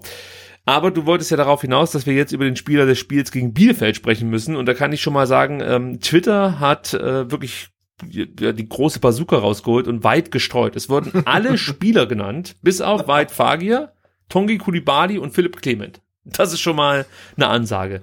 Äh, die meisten Stimmen, Sebastian, hat dann Borna Sosa bekommen mit 92. Die zweitmeisten Ito mit 26 und dann kommt Anton mit 24 äh, Stimmen. Sprich, Sosa kriegt drei Punkte, Ito äh, zwei Punkte und Anton einen Punkt. Hast du dich denn schon festgelegt, wie du deine Punkte verteilen möchtest? Äh, ja, tatsächlich habe ich das gemacht und zwar äh, vergebe ich wie so oft äh, dreimal zwei Punkte mhm. ähm, und auch äh, von mir bekommt Borna Sosa Punkte, nämlich genau die zwei, weil ich fand, er hat da die Rolle ähm, auf der rechten Seite wirklich von Anpfiff an, äh, von Anpfiff weg an äh, gut angenommen, das wollte ich sagen, und hat das auch wirklich, ja, wir haben es ja schon ein paar Mal thematisiert, Schwung reingebracht, es wurde dann weniger, also mit der gesamten Mannschaftsleistung hat er sich dann da auch äh, leider äh, irgendwie abgemeldet, aber ich fand das wirklich ganz ordentlich und finde halt gut, dass er da auch keinerlei Allüren äh, zeigt. Also wir hatten ja auch schon mal Spieler, die wollten dann auf bestimmten Positionen nicht spielen und also das ist bei ihm anscheinend nicht der Fall. Also zwei Punkte von mir für Borna Sosa. Äh, zwei Punkte bekommt dann von mir auch sein äh, Counterpart auf der anderen Seite, Nicolas äh, Nate, weil ich finde, er hat das da für den VfB ja erstmals auf der linken Seite äh, ganz gut gemacht, äh, hatte sogar äh, ja einen, einen Torabschluss, hat äh, finde ich, fast alle seine Zweikämpfe gewonnen, also fünf von sechs am Boden, ähm, einen von zwei in der Luft. Fand ich von ihm wirklich eine starke Leistung und hat gezeigt, also den kannst du da äh, auch mal äh, bringen. Und äh, meine letzten zwei Punkte gehen an, Achtung, Daniel Didavi. Der hat zwar, ähm, ja, keine Tore geschossen und war halt offensiv nicht so abschlussstark und durchschlagstark, ähm, wie wir uns das erhofft hatten. Ähm, aber der hat auch wieder brutal viele Zweikämpfe geführt und fast alle gewonnen. Also vielleicht muss man ihn weiter hinten jetzt mal positionieren, ähm, als Abräumer oder so. Ähm, aber bei ihm mangelt es auf jeden Fall nicht an Einsatz. Ja, ich habe mich wieder fürs 3-2-1 entschieden. Ähm, und gerade mit diesem letzten Punkt habe ich mich so ein bisschen schwer getan. Es gab mehrere Spieler, äh, die zur Auswahl standen für mich. Ito Anton auch, ja. Nate hatte ich auch mit auf, der auf dem Zettel. Aber ich habe mich dann ähm, für Atakan Karaso entschieden. Dem gebe ich einen Punkt, weil ich insgesamt eigentlich seinen Auftritt ganz okay fand. Ähm, ja, also ich glaube, wenn er nicht dabei gewesen wäre, wäre es vielleicht noch blöder gelaufen für den VfB. So war es schon scheiße genug, muss man sagen. Aber ähm, ich fand, er hat also, also seine Aufgabe als Sechser wieder ganz gut gelöst. Daniel Didavi gebe ich auch zwei Punkte, weil gerade der Einsatz von ihm ähm, ja für mich äh, auffällig war, ein Unterschied war. Ähm, ja, man hat so ein bisschen das Gefühl, dass bei Didavi entweder der Einsatz fehlt ähm, oder das äh, äh, technische Geschick beziehungsweise das Fortune bei den einzelnen Aktionen. Ähm, man kann sich mehr oder weniger aussuchen. Also mal spielt er hervorragende Pässe oder hat irgendwie tolle Abschlüsse. Äh, dafür trabt er auf dem Platz wie so ein Fremdkörper rum und manchmal haut er sich richtig rein. Dafür kommen die Pässe nicht so gut, wie ich mir das gerne wünschen würde. Hier fand ich jetzt eigentlich beides ganz okay. Ja, nach vorne darf es gerne mehr sein, keine Frage, aber gerade im Spiel gegen den Ball, wie auch schon gegen Augsburg, mit einer guten Leistung ähm, und drei Punkte kriegt Borna Sosa, war für mich äh, eindeutig der beste Spieler.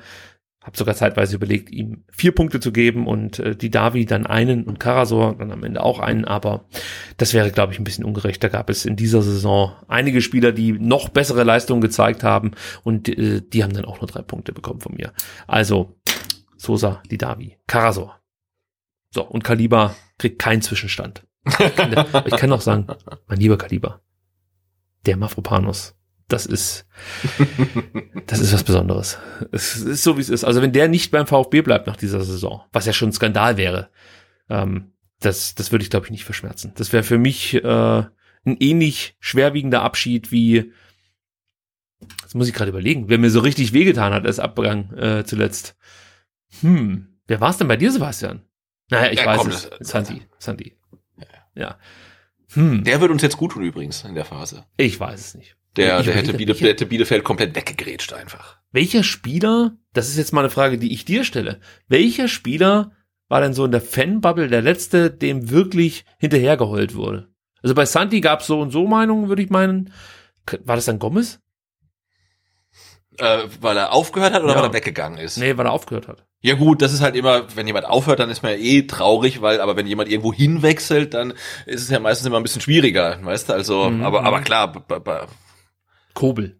Gregor Kobel. ja, ja, ist natürlich Ja. was Gregor Kobel. Ja, doch, das tut vor allem noch mehr weh, wenn man sich aktuell die Dortmunder anschaut und sieht, wie gut der hält. Dann, dann äh, macht es mir noch viel mehr aus, als ich. Ja, das äh, war ja, war ja wieder ir- irre, was er da gegen Leipzig alles Immer. welch- Und diese Selbstverständlichkeit, mit der er die Bälle hält auch, ne, also, Das Schlimmste ist Wahnsinn. halt, dass der mega cool ist. Also ich habe mir jetzt äh, ein Kochvideo mit Gregor Kobel angeschaut heute. Und ist halt einfach der geilste Typ der Welt, muss man so sagen. Der sagt der Koch, der, der, der Teamkoch vom äh, BVB zu ihm, er soll jetzt hier mal die gebrannten Mandeln zerkleinern. Und dann fragt er, ja, wie soll ich das machen? Und dann sagt er, ja, dann nimmst du halt das Messer und drückst das, äh, drückst das Messer auf die Mandeln. Und dann gehen die ja kaputt. Und dann sagt er, nee, gib mal den Topf. Also der Kobel sagt das. Dann kriegt er den Topf und dann lehnt sich Gregor Kobel mit seiner ganzen äh, Wucht sozusagen auf diese, auf diesen Topf drauf, so dass er den Topf verbiegt und die Mandeln zerkleinert. Und er kommentiert das dann immer sehr sympathisch. Also Gregor Kobel fehlt mir schon sehr, muss ich sagen. Ich mache es mir gerade nicht leicht. Also ich konsumiere Ja, ja. auch viel Gregor Kobel. Schau mir die Dortmund-Spiele an, ähm, schau mir Dortmund-Videos an. Ja, und Gregor ist weit weg von mir. Es ist wirklich, es tut wirklich weh. Da haben wir das auch ja, der fehlt, gelöst. der fehlt, der fehlt. Gut, dann bin ich wieder dran mit einer Frage, die ich dir stellen darf. Ist das Risiko einer erneuten Silas-Verletzung größer als ein möglicher Erfolg gegen den BVB? Also ich glaube, er meint damit, äh, das ist der Crossi, der die Frage gestellt hat, ob ähm, das Risiko zu groß sei, jetzt Silas gegen Dortmund zu bringen. Also sprich, sollte man nicht noch länger warten mit dem Einsatz, mit der äh, mit dem Pflichtspiel-Comeback von Silas. Also ich glaube, es ist ja nicht so, dass man, ähm, wenn man Silas jetzt gegen Dortmund die ersten Minuten gibt, ähm, abwägen muss oder ihn aufs Feld schickt und im Hinterkopf hat, oh oh, der könnte sich wieder verletzen. Eigentlich ist er noch gar nicht so weit. Also ich gehe davon aus, wenn er wieder aufläuft und wenn er wieder Minuten bekommt, dann ist er auch fit genug, um diese Minuten dann zu spielen. Und wenn man ihn dann im Training sieht und wie er da strahlt und so weiter, ich glaube, der will ja auch wieder kicken. Und ähm, da habe ich dann wirklich vollstes Vertrauen in die medizinische Abteilung und äh, in den Trainerstab und in den Spieler auch, dass er halt wirklich auch nur spielt, wenn er sich wieder spielfit führt, äh, fühlt. Und insofern sehe ich da jetzt kein großes Risiko. Ähm, ich habe hier eine Frage von, oh je, ähm, Aswin Surrender 1. Ähm, denkt ihr, falls es keine Verbesserung bei beiden gibt, äh, dass äh, Teto und Tongi äh, verkauft werden im Sommer? Hm, das klingt jetzt so, als ob äh, der VfB sie praktisch abgeben möchte. Oder meint er einfach grundsätzlich Transfers? Ja, ich glaube grundsätzlich, ich meine, ich glaube, ähm, Klimowitz hat Vertrag bis 24 und äh, Kulibali bis 23. Also man könnte sie ja auch verleihen vielleicht nochmal. Und verleihen glaube ich nicht, bei beiden nicht. Ähm, ich meine, von Klimowitz ist man schon sehr überzeugt, habe ich das Gefühl, beim VfB Stuttgart. Also der bekommt immer wieder die Möglichkeiten, man wird nicht müde zu betonen, welche Qualitäten er im Training hat. Wir warten weiterhin darauf, dass er die Qualitäten, die uns auch schon im Spiel aufgefallen sind, ähm, dass, dass er diese aber regelmäßig und langfristig abrufen kann. Das fehlt noch so ein Stück weit.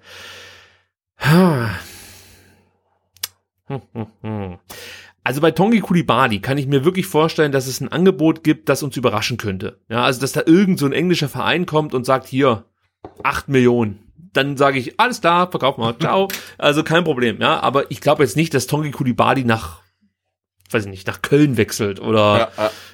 Klimowitz nach you name it, ist ja auch egal. Ihr wisst, was ich meine. Also ich glaube jetzt nicht, dass sie zu, zu Mannschaften wechseln in der Bundesliga, die jetzt äh, um ähnliche Plätze kämpfen wie, wie der VfB. Also bei Klimowitz lege ich mich fest, der wird weiterhin beim VfB spielen. Bei Kulibali könnte ich mir vorstellen, dass man sich trennt. Und das liegt einfach nur daran, dass es äh, idiotische Vereine in England gibt, die einfach nur geil finden, dass ein Spieler enorm viel äh, Intensität und, und, und, und Tempo sozusagen ausstrahlt und, und Physis mitbringt. Sowas finden die Engländer geil. Und dann werden Ablösesummen bezahlt, wo man sich einfach nur ins Fäustchen lacht. Das könnte ich mir noch vorstellen. Ja. Was haben wir denn hier? Fehler von Misslintat nur auf junge Spieler zu setzen. Also es ist sicherlich ähm, ein, ein, ein, Kritikpunkt, gerade in so einer schwierigen Situation wie jetzt, äh, dass man tatsächlich die Frage stellen kann, ähm, ob da vielleicht äh, ja ein paar Spieler mit mehr Erfahrung der Mannschaft gut tun würden. Ich meine, die Personalie Castro wird ja immer und immer wieder ähm, angeführt und das ist ja mittlerweile kann man sagen, ein Castro wie in der vergangenen Saison fehlt dem VfB jetzt gerade. Das ist ja gar keine Frage. Dann ist natürlich immer die Frage, also hätte der Spieler für ein Jahr ähm, nur für ein Jahr verlängert, ähm, hatte der VfB die Entscheidung entweder die Davi oder Castro oder war alles ganz ganz anders. Ähm, aber ich glaube, ja, es ist äh, klar, man sieht, ähm, da vorne ist äh, gerade ein, ein, Loch in der äh, sportlich auf der auf der Acht ähm, und auch hierarchisch vielleicht, dass da jemand fehlt, ähm, der dann Verantwortung übernimmt, weil ja Endo dann auch mit seinen vielen Spielen und mit seinen vielen Positionen und der Kapitänsbinde dann, glaube ich, doch sehr sehr gefordert ist. Also ich ich sag nein, kein Fehler und ich sehe jetzt auch nicht, dass der VfB nur junge Spieler einsetzt. Also wenn man sich überlegt, dass äh, da durchaus dann auch äh, Spieler dabei sind, die viel Erfahrung haben, wie ein Anton, wie ein Kempf. Äh, ich finde, man kann inzwischen auch 23-Jährige nicht mehr zu ganz jungen Spielern zählen. Also das geht ja heute schon mit 18 los und ja, wo hört das dann auf? Also für mich ist ein Mangala jetzt kein alter Spieler, ja, nicht falsch verstehen und auch kein Mittelalterspieler, aber den würde ich jetzt auch nicht mehr zu den ganz jungen Spielern zählen. Und auch Mafropanos ist, glaube ich, schon 23 Jahre alt. Karasor, 25 Jahre alt. Also das sind schon Spieler, die äh, ein paar Jährchen in der Bundesliga oder im Profibusiness äh, auf der Uhr haben. Also ja, ich sehe das jetzt nicht als großes Problem an, muss ich ganz ehrlich sagen. Also ähm, nee, sehe ich nicht. Ähm, und jetzt muss ich dir gestehen, das ist jetzt wahrscheinlich direkt dann auch der Themenkomplex Missentat, wenn ich den mit dir abfrühstücken kann.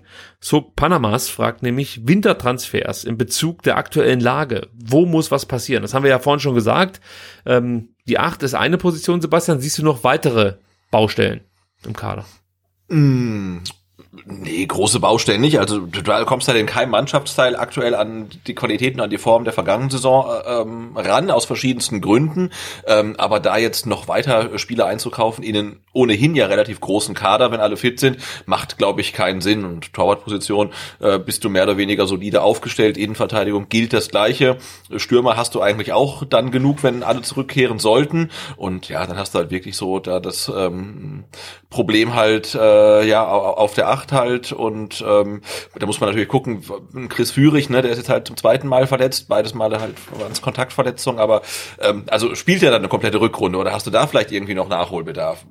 Aber ja, ich glaube nicht, dass man unbedingt noch nachlegen muss im Winter.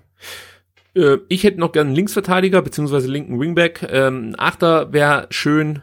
Da lege ich mich auch fest. Ja, also das könnte ich mir noch vorstellen. Daniel Betz fragt dann noch, woher das Geld nehmen für eventuelle Winterneuzugänge? Das ist eine gute Frage. Ja, ist eine gute Frage. Hast du eine Antwort? Du hast ja schon beantwortet, du musst den Spieler verkaufen. Ja, genau. klappt. Leihen oder verkaufen ist eigentlich die einzige Option, die der VfB hat. Ich glaube, das mit dem, mit dem Investor wird wahrscheinlich schwierig passieren. Schwierig. Ja, ja, ja. Dann noch Tim Schneidewind, schöner Name. Ähm, der fragt, wie schätzt ihr die Entwicklung von Spielern wie Klimowitz und Kulibadi ein? Also er möchte wahrscheinlich wissen, äh, sehen wir da grundsätzlich noch die Chance, dass die Spieler sich so weiterentwickeln, dass man wirklich ja eine Saison mit denen planen kann und äh, sie so eine gewisse Mindestleistung abrufen. Also ich würde sagen, für beide ist jetzt diese Saison entscheidend, weil also dann sonst kannst du halt äh, noch so oft erzählen, wie gut sie trainieren, aber wenn das auf diesem Niveau jetzt über die Saison so weitergeht, dann wird es glaube ich dann schwierig, dass man mit denen dann nochmal für eine Saison plant, weil das ist halt aktuell leider einfach zu wenig. Also bei Klimowitz habe ich immer noch die Hoffnung, dass irgendwann der berühmte Knoten platzt. Also du erkennst einfach, dass der schon alles mitbringt, was du so brauchen könntest, um ein guter Bundesligaspieler zu werden. Der hat das Tempo, der hat auch ja schon das Gefühl für den Raum, ja, aber manchmal äh, scheint er da mit sich selbst zu ringen, ob er jetzt seiner Intuition vertrauen soll oder ob er ähm, ja irgendwie was anderes macht. Äh, also bei ihm habe ich wirklich noch Hoffnung, dass da was gehen kann. Und bei Kulibali bin ich mir aktuell unschlüssig, ob es jetzt auch wieder so eine leichte Überspieltheit ist, wie zum Ende der äh, Rückrunde, oder ob er wirklich in der Hinrunde massiv überperformt hat. Mhm. Also, dass einige Spieler überperformt haben, ist klar. Aber bei, bei Kulibali habe ich immer mehr die Befürchtung, dass er es nicht viel besser kann, als das, was er jetzt in den letzten Monaten gezeigt hat. Aber ich habe die Hoffnung, dass er auch mal eine Pause braucht und dann wieder, ja, über, über Einwechslungen zur alten Stärke zurückfinden kann. Also schwer zu ja, sagen. Ja, und bei, bei, bei, bei, Klimowitz musste man sich halt dann fragen, wie viele Spiele man ihm noch gibt, damit der Knoten platzt, weil ne, ich meine, 35 Bundesligaspiele, ein Tor, hm, also du, du kannst halt vor allen Dingen, wenn du dann halt jeden Punkt dringend brauchst, ähm, dann kannst du halt keinen Spielern Einsatzzeit geben, ähm, wenn du halt wirklich er Erfolge brauchst halt. Ja, das, ja. glaube ich, wird für ihn natürlich dann wahnsinnig schwer, wenn der VfB bis zum 31. oder wie ich vermute bis zum 34. Spieltag im Abstiegskampf steckt und wirklich jeden Punkt braucht, ähm, dann, dann wird es, glaube ich, schwer für ihn, wenn alle wieder da sind, dass er dann zu dieser Einsatzzeit auch kommt. Aber vielleicht überrascht er uns. Mal gucken. Ja, wir hoffen's. So, Sebastian, jetzt ist die Frage, ich wollte eigentlich zwei Stunden jetzt hier Fragen beantworten. Jetzt sind wir schon etwas drüber. Ähm, wie viel machen wir noch? Ähm, wir machen noch, ähm, pass auf, eine sportliche stelle ich dir noch. Und dann haben wir noch diesen Bonusteil. Da machen wir auch noch ein oder zwei. Also, dann stellst du mir jetzt eine sportliche Frage. Genau, das sind ähm, erst sogar zwei, also einmal vom äh, äh, vom Yannick vom Swimmer 1893 und auch von Mark S 1893. Ähm, der erste ist ein bisschen ähm, weit gefasster. Äh, welche Spiele aus der U21, U19 werden wir zeitnah im Neckarstadion sehen? Ähm, und der Mark fragt ganz konkret, welches der folgenden Talente seht ihr perspektivisch als am wertvollsten an? Bayers, Mio oder Eckloff? Äh, dann würde ich vorschlagen, beantworten wir erstmal die Frage vom Mark. Und ich beantworte die mit Alexis TBD. ähm, ja, Bears, da fehlt mir ehrlich gesagt jetzt aktuell ja so ein Zwischenstand, wo er gerade steht. Ich sehe ihn halt nicht. Er kann nicht für die U21 spielen. Er spielt nicht für die Profis. Das, was wir in der Vorbereitung gesehen haben, sah richtig gut aus. Und jetzt sehen wir gar nichts mehr. Deswegen kann ich es nicht einschätzen. Äh, Enzo Mio würde ich sagen, wenn er dieses Arbeitspensum in der Bundesliga akzeptiert, ja, und wenn er dann äh, im, im, Training wirklich das an, äh, wie sagt man, an, an Energie reinlegen kann, was man einfach in Deutschland von, von Spielern erwartet, hat er ganz, ganz gute Karten, hier wirklich durch, durch die Decke zu gehen. Also, das ist für mich wirklich technisch gesehen ein herausragender Spieler, ähm, aber da fehlt es einfach noch so ein Stück weit an, wie, wie nennt man das, Trainings... Härte. Trainingshärte, nee, das meine ich Fleiß, nicht. Was meinst du? Trainingsleistung könnte man, ja, könnte man vielleicht sagen. Also du merkst halt einfach, dass er in Frankreich ausgebildet wurde. Technisch gut, aber etwas trainingsfaul. So könnte man sagen. Oder einfach nicht gewohnt, so, ähm, so intensiv zu trainieren, wie, wie man es hier in Deutschland ähm, ja, einfach machen muss, um dann eine Option für einen Kader zu sein. Da sehe ich bei ihm noch äh, Steigerungspotenzial. Und bei Egloff, da würde ich auch ganz entspannt bleiben. Also der hat viel Potenzial, keine Frage. Das hat er auch schon unter Beweis gestellt. Ihm wurde aber jetzt eigentlich ein Jahr geklaut, wenn nicht sogar anderthalb, ja. wenn man ehrlich ist. Und ähm, ja, da würde ich, da würde ich wirklich den Druck nicht zu groß werden lassen und einfach sagen, komm, ey, kick jetzt erstmal, hab wieder Spaß am Fußball und dann sehen wir weiter. Und äh, bei Eckloff ist alles offen für mich, der kann komplett durch die Decke gehen. Es kann aber auch sein, dass es so ein ewiges Versprechen bleibt. Ähm, aber von den drei genannten, wenn ich mich festlegen muss, sage ich Mio. Wie siehst du okay. Äh, du, ich muss gestehen, ich habe Beas und Mio noch nie Fußball spielen sehen. Also insofern, äh, den okay. einzigen den, von den dreien, den ich jemals habe Fußball spielen sehen, ist äh, Lee Eckloff und äh, der kann relativ gut kicken. Das stimmt, dem wünschen wir's. ja. Ohne jetzt den anderen nicht zu wünschen, aber nein, nein, fast schon am meisten, und, weil er ist halt wirklich. Für ein, für den VfB ist halt auch wahnsinnig wichtig, dass mal einer von der von der Jugend halt hochkommt, weil irgendwie hat man das Gefühl, dass die alle ja wirklich äh, da das Verletzungspech ähm, gepachtet haben, ne? also einen Lee Eckloff oder einen Jordan Meyer, ähm, die sind kurz davor, bei den Profis äh, ähm, mitzumachen, kriegen erst Minuten und dann werfen ähm, schwere Verletzungen beide zurück und es wäre mal so wichtig für für ein VfB, dass mal ein, ein echtes Eigengewächs äh, mal bei den Profis landet. Tja, und zur Frage vom Swimmer, Puh, das ist natürlich dann immer so ein Blick in die Glaskugel. Es gibt einige Spieler in der U21, die ich wirklich gut finde, die auch viel Potenzial mitbringen. Wer es dann letzten Endes schafft, ja, das ist wirklich immer so ein Gamble. Also Musa Sissé finde ich auch wieder technisch herausragend. Ähm, da brauche ich aber noch ein ja, brauche ich noch ein paar mehr Spiele, um wirklich einschätzen zu können, ähm, wie gut er ist. Aber das, was man so in der U21 sieht, Sebastian, du hast ja auch schon ein Bild machen können, das sieht echt richtig gut aus. Könnte ich mir vorstellen, dass da was kommt. Dann hast du natürlich Jordan Meyer, der schon ganz nah dran war. Da müssen wir wieder abwarten, wie geht es weiter nach der Meniskusverletzung. Aber das ist für mich auch ein Kandidat, der durchaus die Möglichkeit hat, beim VfB dann irgendwann mal im Profikader regelmäßig Spielzeit zu bekommen. Dann wird's langsam eng. Also Polster weiß ich noch nicht. Der nimmt sich das habe ich vorhin schon mal gesagt, einfach zu viele Auszeiten, äh, auch in der U21. Bei Alu Kuol würde ich sagen, werden es wahrscheinlich eher so Teileinsätze werden. Also den sehe ich nicht als klare Nummer 9 beim VfB Stuttgart. Ähm, ja, aber durchaus als Kaderkandidat. Und dann ja, wird schwer. Bei Kevin Grimm habe ich immer die Hoffnung gehabt, dass der mal richtig durch die Decke gehen kann, aber durch die vielen Verletzungen schließe ich das eigentlich komplett aus. Ähm, da bin ich einfach nur froh, wenn er überhaupt wieder kicken kann. Ja, und U19 ist es ja noch schwerer zu prognostizieren. Also da sind natürlich die Namen, die man immer wieder hört und die auch jetzt gut kicken, wie Castanaras, äh, TBD, äh, äh, ja, Laubheimer mit Sicherheit, die bringen alle ganz, ganz, ganz viel mit, aber wir haben das schon so oft erlebt, Sebastian, dass U19-Spieler uns viel Spaß bereitet haben und dann eigentlich den Sprung in irgendeine Profimannschaft dann nicht geschafft haben. Hast du jemanden aus der U19, auf den du dich festlegen würdest, dass der irgendwann mal im Neckarstadion? Oh, festlegen, nee, nee, nee, nee, nee dass das nicht, das, ja, da, da kommen ja auch so viele Faktoren auch zusammen, ist ja auch dann, ne, die Position ist gefragt, also auf welcher Position spielt ja. der, der Spieler, ist, ist die gerade beim VfB, bei den Profis halt, braucht man da eine Nummer zwei, kann man da Minuten sammeln oder knubbeln sich da schon die Spiele, dann hast du wahrscheinlich sowieso schlechte Chancen. Ähm, also was man sagen kann, heute waren ähm, mit äh, äh Magica, Bazzoli, äh, Klaus, Alu Quoll, äh, vier Spieler aus der U21 mit dabei und Lukas Laubheimer und ähm, Alexis TBD aus der U19, die waren äh, jetzt in der Länderspiel Pause im Profitraining dabei. Also das ist ja vielleicht mal so ein Fingerzeig, äh, wen dann vielleicht Materazzo mal sich näher angucken möchte. Ja, also wenn ich mich festlegen müsste, dann würde ich TBD sagen aus der U19 aktuell. Ja. Ja, aber wie gesagt, schwer äh, vorherzusagen, wer da den Sprung schaffen kann. Bei der U21 finde ich es dann, ich schaue gerade nochmal hier den Kader durch.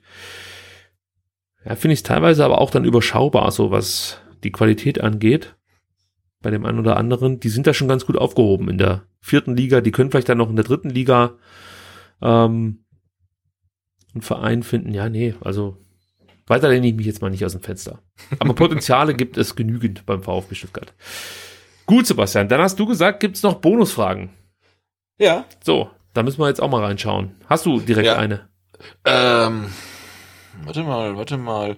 Ähm, hier, mal, hier können wir noch, äh, hier können wir noch Servicearbeit leisten. Ähm, denn der Fabi Stickel fragt, ähm, vielleicht eine doofe Frage, nee, ist es nicht, aber äh, wo ist denn der Becherpfand und wie genau ist dort der Ablauf? Äh, darf man da als Nicht-Twitter-Elite auch einfach vorbeikommen und mit Leuten wie euch quatschen? Äh, nee, muss ich natürlich vorher anmelden und mindestens äh, 500 äh, Twitter-Follower haben. Nee, ist natürlich Quatsch. Also es gibt den äh, VfB Becherpfand und der hat ja auch eigentlich eigentlich gar nichts mit Twitter zu tun, aber die meisten, die da rumstehen, äh, die sind doch irgendwie auf Twitter unterwegs.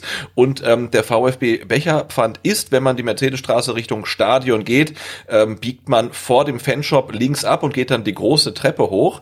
Und dann ist ja rechts das Palm Beach und da wird äh, vor dem Spiel immer Bier ausgeschenkt. Und da treffen sich immer ganz viele Leute, die hinterher dann ähm, ja in die Cannstatter Kurve gehen oder auch auf die auf die Gegentribüne. Und man erkennt den Becherpfand eigentlich äh, wunderbar daran, dass in der Mitte Mitte meistens ein riesiger Turm mit ähm, Bierbechern steht, weil halt das Pfand ähm, anschließend gespendet wird. Und jeder ist natürlich herzlich willkommen. Die, ich glaube, die ersten sind meistens schon ganz weit vor Anpfiff da. Die letzten gehen dann, glaube ich, fünf Minuten vor Anpfiff. Also einfach ähm, hinkommen, sich dazustellen und ähm, Spaß haben. Ich habe eine Frage vom Nick, die nur ich beantworten kann. Wie geht es Olaf? Dem geht's hervorragend. Der darf nur nicht mehr ins Podcastzimmer, weil jetzt die Podcast-Hasen Auslauf haben im Podcastzimmer. Und ähm, wir haben das mal gemacht, weil die Hasen komplett durchdrehen, wenn ich hier die ganze Zeit durchquatsche und in ihrem kleinen Käfig sitzen. Ja, Sebastian, ich würde fast schon sagen, wir haben festgestellt, wenn wir die Hasen draußen hüpfen lassen, dann ähm, verhalten sie sich etwas ruhiger, aber nicht immer. Also irgendeiner fängt immer wieder an zu buddeln. Ähm, aber ja, wenn jetzt auch Olaf mit dabei wäre, dann wäre das Chaos perfekt. Also von dem her, Olaf geht's hervorragend. Er darf nur nicht allzu oft und zu lang mit den Hasen zusammen in einem kleinen Raum äh, ja, gesteckt werden. Jetzt bist du wieder dran. Bonus. Ich frage dich, ähm, der Neckar, der Neckarpaddler fragt uns oder fragt dich, äh, wann Fanradio mit Live-Publikum? Ja, gute Frage. ähm, das, das Problem ist, wir hätten schon längst ein Fanradio mit Live-Publikum ähm, gemacht, wenn die Mikrofone nicht so enorm empfindlich wären. Also die Mikrofone, die wir jetzt benutzen, die nehmen wirklich fast alles äh, an Umgebungsgeräuschen auf. Und es ist, glaub, schwierig bei einem Fußballspiel zu sagen, Leute, ihr seid jetzt hier, ja, setzt euch da aufs Sofa, aber ihr dürft nie was sagen. Ihr dürft nichts sagen die ganze Zeit. Ihr müsst ruhig sein. Ihr dürft am besten ähm, oder ihr solltet am besten äh, nicht mal jubeln, wenn ein Tor fällt, weil das könnt ihr dann schon wieder übersteuern. Also das macht wenig Sinn. Das heißt, da haben wir Optimierungsbedarf. Wir werden vielleicht jetzt irgendwann mal so einen Feldversuch starten und vielleicht zwei oder vielleicht auch mal drei Leute einfach einladen, um zu schauen, wie das dann rüberkommt und wie es vor allem für uns ist. Also ob das für uns was ändert. Weil ich kann mir schon vorstellen, wenn dann fünf Leute vor mir sitzen, ja, und mich dabei beobachten, wie ich mir ein Fußballspiel anschaue, dass das schon erstmal merkwürdig ist. Das heißt, ähm, wann gibt's das erste Fanradio mit Live-Publikum?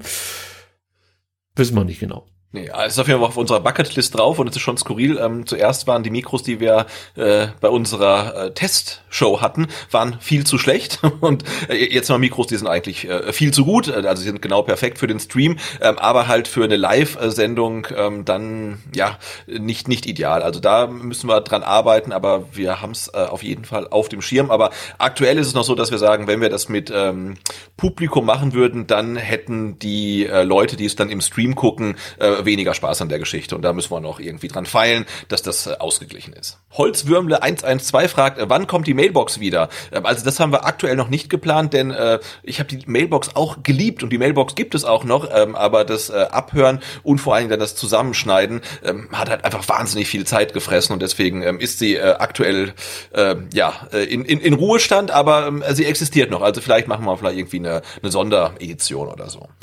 Dann fragt Lemon Levin, äh, woher bekommt man eure Sticker? Und Sebastian, da muss ich dich jetzt fragen, ob du noch welche hast, weil ich habe äh, also nur noch so ungefähr zehn ver verknitterte Sticker. Ähm, aber theoretisch kriegt man die Sticker bei Sebastian oder bei mir äh, und ja, das läuft dann einfach, indem ihr uns fragt und wir schicken sie euch dann an eure Adresse. Also müssen wir mal, müssen wir mal nachproduzieren lassen. Ja, wahrscheinlich schon, wahrscheinlich schon. Ich habe einen, das muss ich aber kurz einfügen, ich habe einen, einen äh, der Sticker am, am, am Samstag wieder gesehen in der Zusammenfassung vom Spiel gegen Bielefeld, ähm, als wer war es denn äh, mit mit dem, ich glaube sogar Nasenbeinbruch, ähm, dann raus musste. Wimmer. Ähm, da, ja, Wimmer war es, ne? Da hat man den äh, Sticker wieder an der Betonwand gesehen. Ja, ja.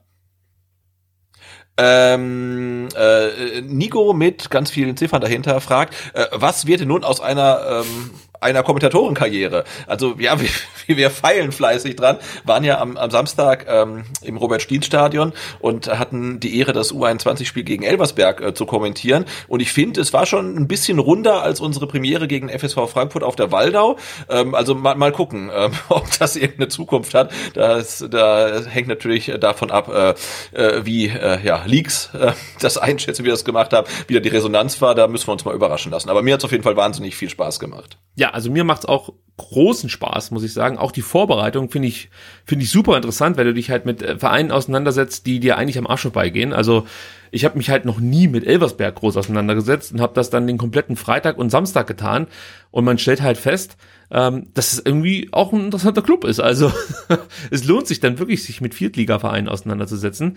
Ähm, also von daher das macht Spaß. Ob ich jetzt als Kommentator so eine gute Rolle spiele, äh, das lasse ich mir dahingestellt, aber es macht zumindest Spaß. Das kann ich festhalten. Sebastian, ich übernehme mal die Simplexina für dich. Die fragt, hört ihr in eurer Freizeit auch andere Podcasts, die Themen rund um den VfB behandeln? Ähm, also bei mir ist es momentan überschaubar, muss ich sagen. Ähm, das liegt aber daran, dass ich mich gerade ganz, ganz viel in der Freizeit mit MMA wieder beschäftige und äh, ich eigentlich fast nur MMA-Podcasts höre. Und alte Domian-Folgen höre ich auch noch. Ähm, also ich höre tatsächlich ähm, die anderen Podcasts rund um den VfB über die Woche, äh, die, die höre ich dann meistens äh, so mit weg, um halt äh, ja up to date zu bleiben und dann zu hören, ob da irgendwelche Aspekte äh, besprochen werden oder wurden, die uns irgendwie durchgegangen sind. Also das gehört für mich schon so zur äh, Pflichthörlektüre. So, und eine haben wir noch, äh, die kommt von äh, Stefan, auch wieder ganz viele Ziffern hinten dran. Der fragt, wie findet ihr es, äh, nach Fotos mit euch gefragt zu werden? Fragt einer der beiden Pappnasen, die sich mit Ricky in der Halbzeit vom Pokalspiel abgelichtet haben. Du hast wieder Selfies gemacht. Ja, ich stelle mir halt immer die Frage, warum jemand mit mir ein Foto machen möchte. Also es leuchtet mir halt irgendwie nicht richtig ein. Also es es freut mich, dass mich Leute erkennen, äh, dass vor allem dann gesagt wird, ey, was ihr da macht, ist wichtig. Äh, was ihr da macht, ist gut. Das, das freut einen dann schon. Ähm, mich stört das nicht, wenn jemand ein Foto mit mir machen möchte. Mit meiner Tochter zum Beispiel mache ich ständig Fotos. Also ich bin es gewohnt, weil ich muss dann immer irgendwelche neuen Snapchat-Filter mit ihr ausprobieren.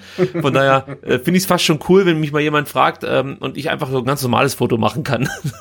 und eben keins mit irgendwie einer Hundenase oder weiß ich nicht, Schweinsaugen oder so. Also das ist schon mal nicht schlecht. Ähm, aber es ist halt einfach befremdlich, weil man es nicht ganz versteht, dass, dass irgendjemand sagt, hey, ich finde das cool, was ihr so macht. Hast du Bock mit mir ein Foto zu machen?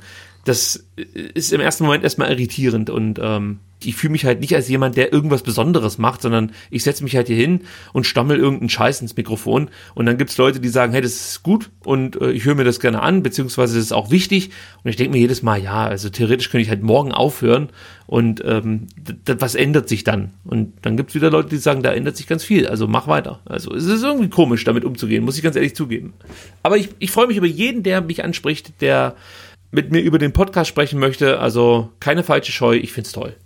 Ja, geht mir genauso. Also ein schönes Schlusswort. Also wie gesagt, es ist etwas etwas befremdlich, aber nicht unangenehm. Also wirklich ich, ich, jederzeit ansprechen, äh, gerne auch äh, Fotos mit Snapchat filtern.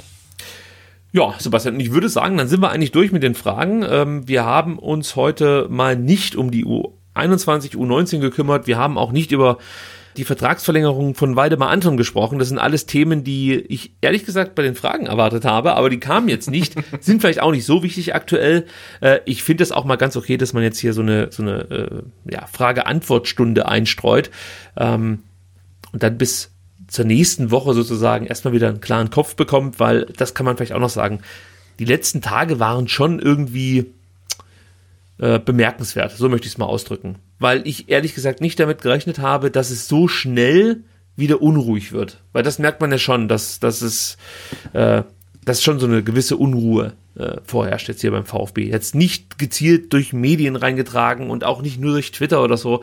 Aber ja, es macht sich irgendwie so eine Panik breit. Und da frage ich mich natürlich schon, ob, ob das nicht eigentlich jetzt gerade normal ist, dass der VfB halt dann auch mal auf Platz 15 steht. Ich meine, muss man nicht so ein bisschen auch damit rechnen, wenn man sich überlegt, woher man kommt? Also auch ich stelle mir selber die Frage, ob ich nicht besser darauf vorbereitet sein sollte, dass der VfB irgendwann dann auch mal wieder auf einem Abstiegsplatz steht. Wir haben vor zwei Jahren in der äh, zweiten Liga gespielt, mussten da viel investieren, um wieder aufzusteigen. Dass es nicht so einfach ist, äh, zeigen andere Beispiele. Ich gucke nach Hamburg. Also der VfB hat da schon einiges gewuppt. Und jetzt ist halt einfach mal äh, eine Verletzungsmisere da, die dazu führt, dass der VfB Stuttgart auf einem Abstiegsplatz vielleicht landen könnte, nach dem nächsten Spieltag.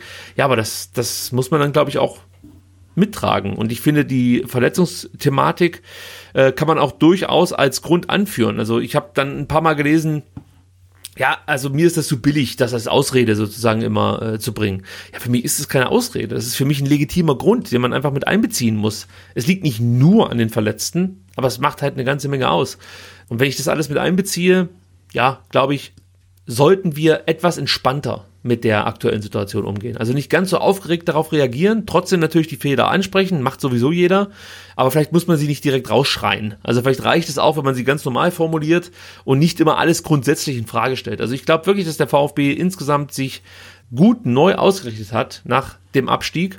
Man kann wirklich davon sprechen, dass das so eine Art äh, ja, Heilungsprozess war für den VfB Stuttgart, dieser Abstieg. Und dass man jetzt bloß nicht den Fehler machen sollte, alles direkt in Frage zu stellen. Also dafür ist es doch eigentlich gut gelaufen unter Missentat, unter Thomas Hitzesberger, unter Matarazzo. Also ich wünsche mir da etwas mehr Ruhe. Äh, und ich sag's ganz bewusst, da kann man dann wirklich auch mal ja, nach, nach Freiburg schauen, wie die mit solchen Serien umgegangen sind. In den letzten Jahren nicht so häufig, aber davor gab es schon durchaus auch Phasen, wo es für Freiburg nicht so gut lief. Da habe ich jetzt eigentlich nie wahrgenommen, dass dann komplett das Umfeld durchgedreht ist. Und Umfeld, wie gesagt, das ist jetzt nicht nur auf Twitter bezogen, also dreht nicht immer gleich durch, ja. Also es gibt genügend Leute, die das ordentlich einschätzen, aber es gibt halt auch viele Vollidioten, die jedes Mal einen riesen Fass aufmachen, wenn der VfB im zweiten Jahr nach dem Wiederaufstieg ähm, einen Punkt vorm Abstiegsplatz steht am elften Spieltag. Aber ich finde, uns würde ein bisschen mehr Ruhe gut tun. Und das Schöne ist ja, wenn wir nächste Woche aufnehmen, wird sich die sportliche Lage des VfB Stuttgart nicht verschlechtert haben. Das ist wahr. Also, dann hören wir uns nächste Woche wieder. Bis dahin wünschen wir euch eine schöne Woche und bis bald. Ciao. Tschüss.